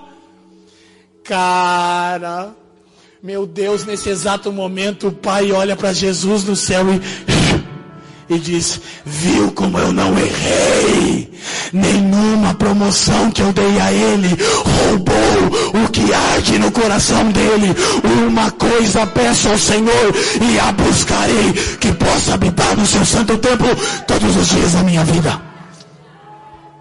Ele disse: Eu quero edificar uma casa para você. Deus disse: Davi, não pode, você tem sangue nas mãos, mas dos seus lombos procederá um filho, the son of David, o filho de Davi. Ele vai edificar uma casa. Ah, Salomão jurava que era ele, mas Salomão é um dos filhos de Davi. É por isso que milhares de anos depois, o filho de Davi está andando na terra para cumprir um propósito. Todo mundo quer bênção, todo mundo quer milagre, todo mundo quer pão, todo mundo quer peixe. Mas um cara que você nem sabe o nome, ele era filho de um tal de Timeu. Ele estava na beira do caminho sem destino e ele era um cego mendigo. E cara, ele é tocado pelo Espírito. E ele começa a dizer: Filho de Davi, tem compaixão de mim e uma multidão de 15 mil pessoas envolve Jesus. Mas ele começa a ouvir um clamor: Filho de Davi. No ouvido de Jesus ele está ouvindo: Eu sei quem você é e o que você veio fazer. Me deixa ser a tua casa. E Jesus chega e fala: Pera, pera, pera. Multidão apertando: Cala a boca, cara, cala a boca. E ele diz: The Son of David. E quando Jesus chega, ele diz: Uma pessoa não quer pão hoje, não quer bênção, não quer conquista e nem vitória financeira. Alguém sabe o que eu vim fazer? Eu vim construir uma casa. Era um cego. Um cego viu o que ninguém estava vendo. E ele é bom em pegar os caras sem destinos, abrir a visão deles. E faz os cegos do boqueirão de Curitiba ver que desde Gênesis ele busca uma só coisa. E ele põe um mendigo cego para falar para uma nação inteira. Quantos aqui me entendem? Que os seus olhos sejam abertos hoje. Agora então, olha o que está acontecendo em Ageu. Quantos ainda estão felizes? E para não perder a piadinha, quem aqui me dá 15 minutos para encerrar? Levante a mão. 15, 30, 45. Val, pelo amor de Deus, Val, tá isso? O que está acontecendo com você? Levanta a mão, irmã Rose. Meu Paulo, o que, que é isso? Vem da Itália? Levanta essa mão aí, cara. Tá rolando um meme nas redes sociais. Vazou. É, mas aleluia. Eu preciso terminar a pregação. Aí sabe o que Deus faz? Deus levanta um profeta, lê. Você precisa carregar essa mensagem. E é para o remanescente ler. Por muito tempo eu não tinha me dado conta que não são os caras que não voltam. 49 mil judeus voltam. Havia mais de 1 milhão. 951 mil judeus nunca saíram de Babilônia de sua vidinha confortável mas 49 mil voltam, eles são os remanescentes. A gente falou, nós somos os remanescentes, é isso aí. E tem alguns ministérios do Brasil que falavam isso há 10 anos atrás. E Deus disse, uau, eu os remanescentes, então eu vou botar dinheiro na mão dos remanescentes, porque eles vão voltar e construir a casa. Mas agora os remanescentes estão sendo tentados usar para mim, para os meus deleites ou para aquele que me tirou da escravidão. Alguém aqui está me entendendo? Deus vai enriquecer pessoas que entendem o propósito. Aí sabe o que acontece? Deus começa a dizer porque a nação está em crise. Versículo 3. Veio, pois, a palavra do Senhor por intermédio do profeta Ageu, dizendo, porventura é para vós tempo de habitardes nas, nossas, nas vossas casas de fino acabamento, enquanto a minha casa está em ruínas. Ah, lê porque todo crente quer ter uma vidinha confortável, mesmo a igreja do Brasil estando em ruínas, cara. Ah, por favor, gente, pelo amor de Deus, alguém aqui está me entendendo hoje? Todo mundo estuda, trabalha, gasta a hora dos seus dias para ter uma casinha confortável. Isso é pecado? Depende. Porque em Lucas, Jesus fala, Lucas 14, de uma geração que foi chamada para a ceia. E que disse sim. Mas que quando chegou o dia de sentar na mesa, alguma coisa aconteceu com eles e o primeiro disse: Sabe o que é? Eu até tinha dito que ia, mas é que eu comprei uma junta de bois, um instrumento de trabalho. É pecado trabalhar? Depende o que você faz com o trabalho. Eu comprei uma junta de bois, eu tenho que experimentá-la. Aí o outro diz: Eu comprei uma propriedade. Mas todos tinham dito em Lucas 14 que iam sentar na mesa e comer na mesa do reino. Sabe por quê? Porque um cara disse: Bem-aventurado é quem comer pão na mesa do reino de Deus. E Jesus disse: Vou te ensinar uma coisa. Um rei Escuta, ia dar uma festa. Ele confirmou todo mundo que vinha, porque é assim que se faz em Israel.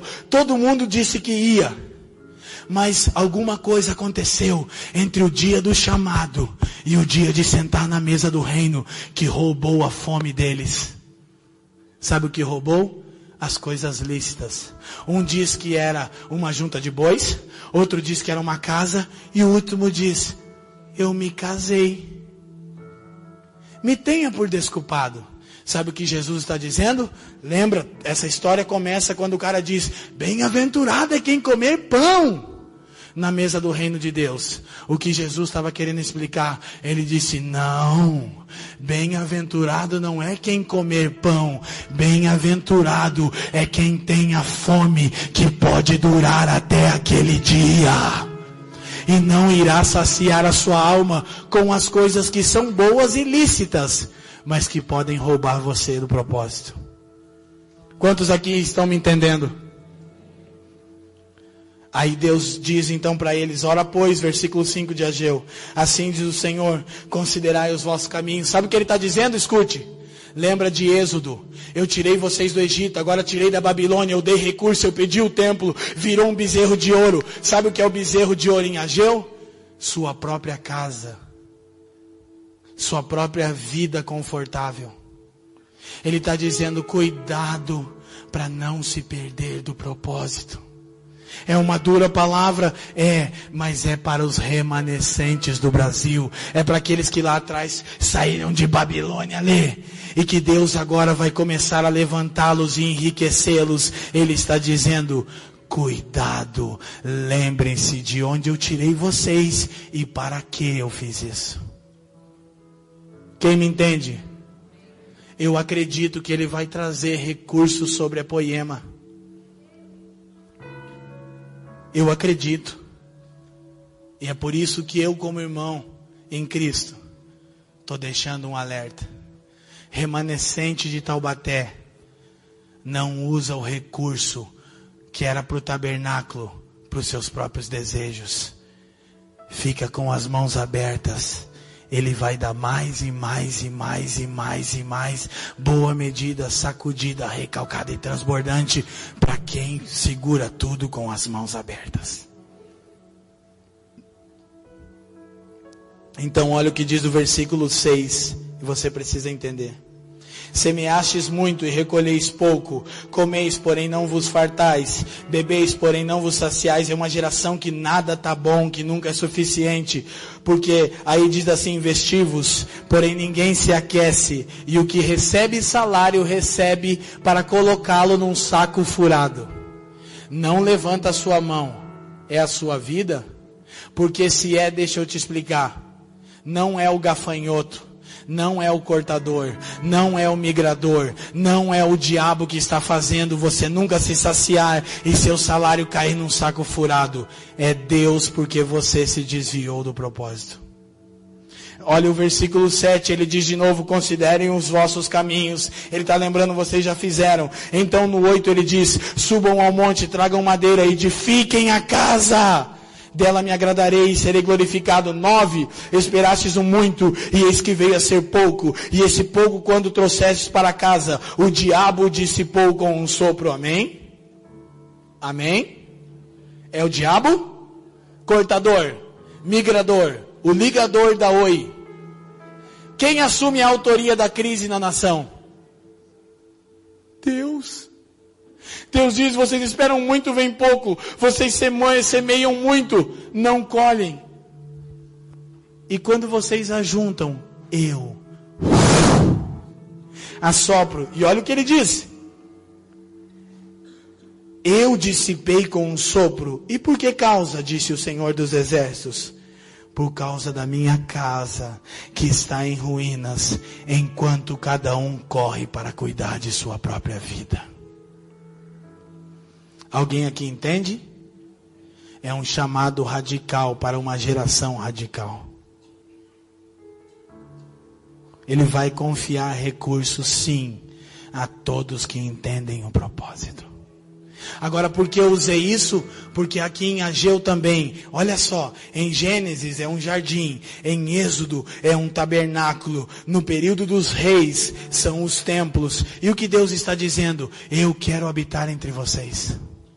Agora olha o versículo 8, olha o que Deus diz, que fantástico ler. Subi ao monte, trazei madeira, edificai a casa, dela me agradarei e nela serei glorificado, diz o Senhor. Sabe o que Deus está dizendo? Que ele vai ter um lugar para habitar. E se nenhum homem responder, ele vai fazer isso.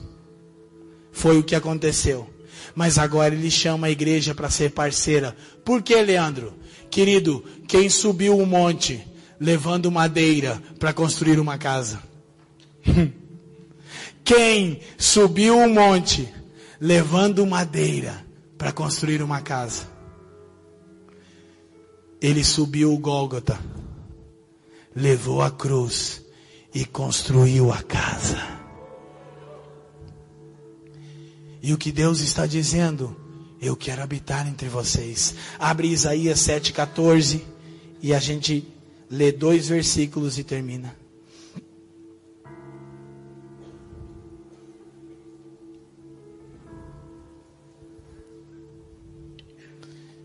Agora fala do período que vai transicionar a aliança, a transição das alianças.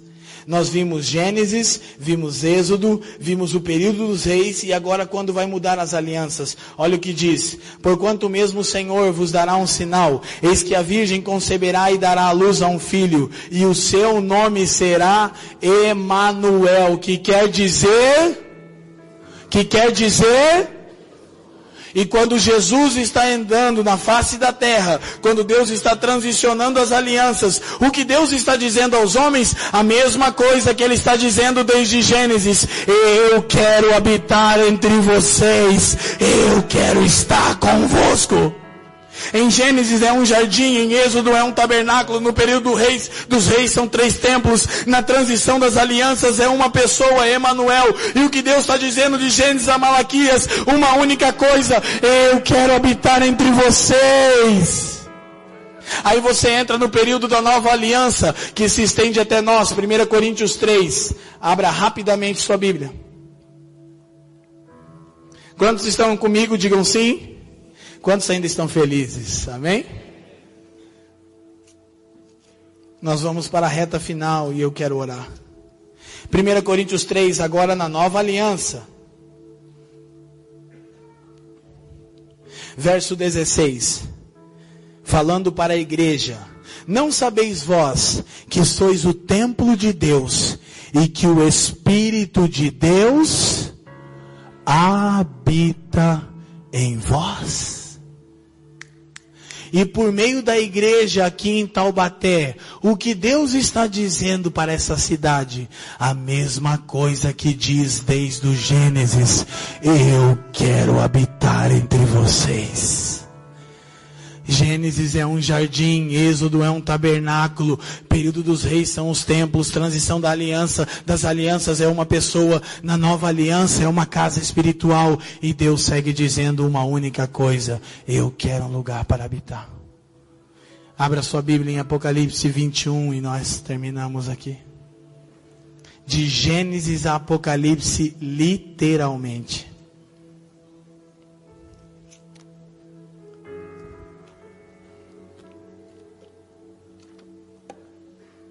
Todos abram, por favor.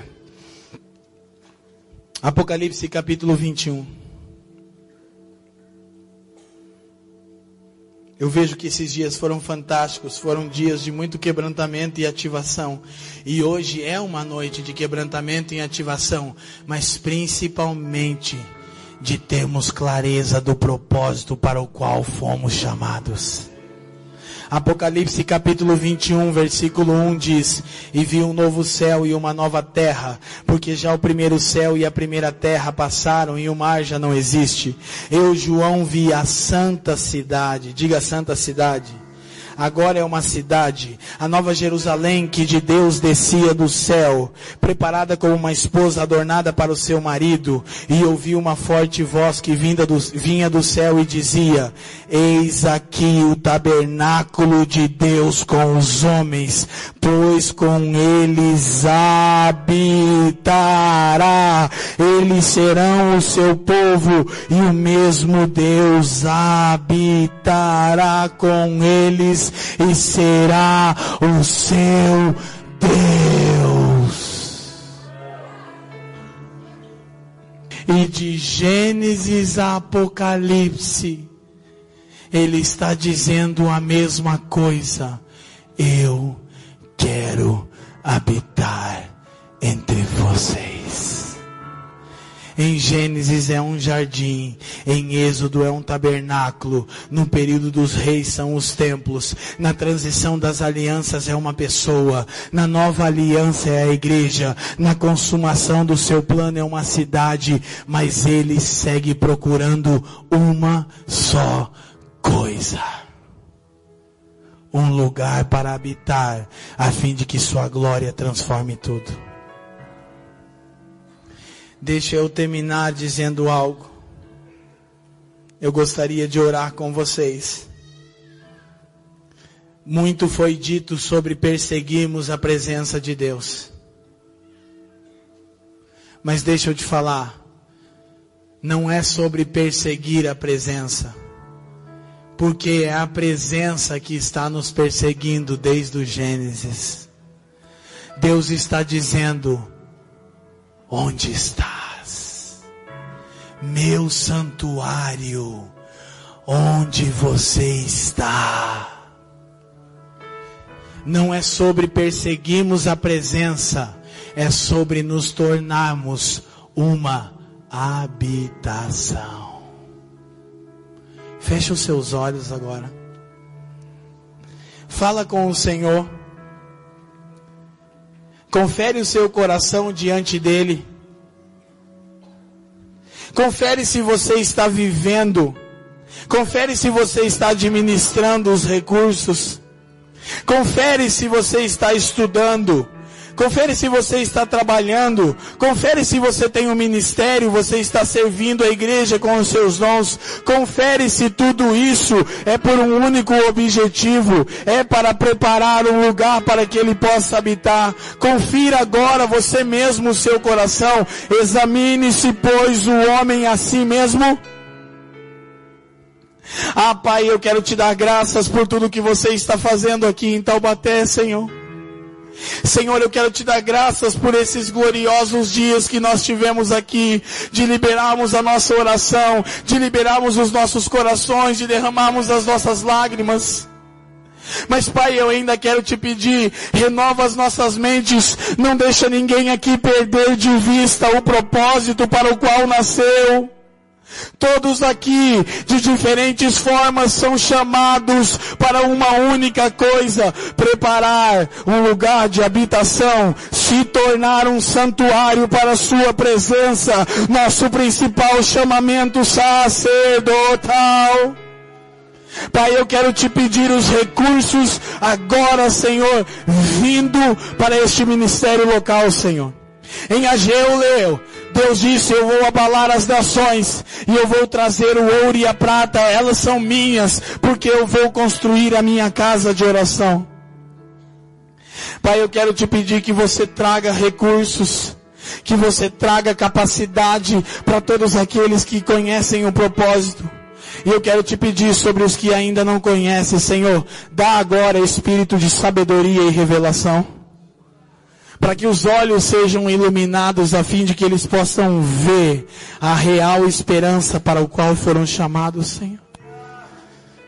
Pai, por favor, não deixe o remanescente no Brasil se perder na sua própria vaidade. Não nos deixa, não nos deixa, não nos deixa perder o foco.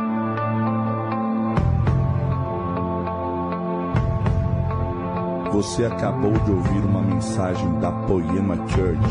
Para mais informações, acesse o nosso site poema.com.br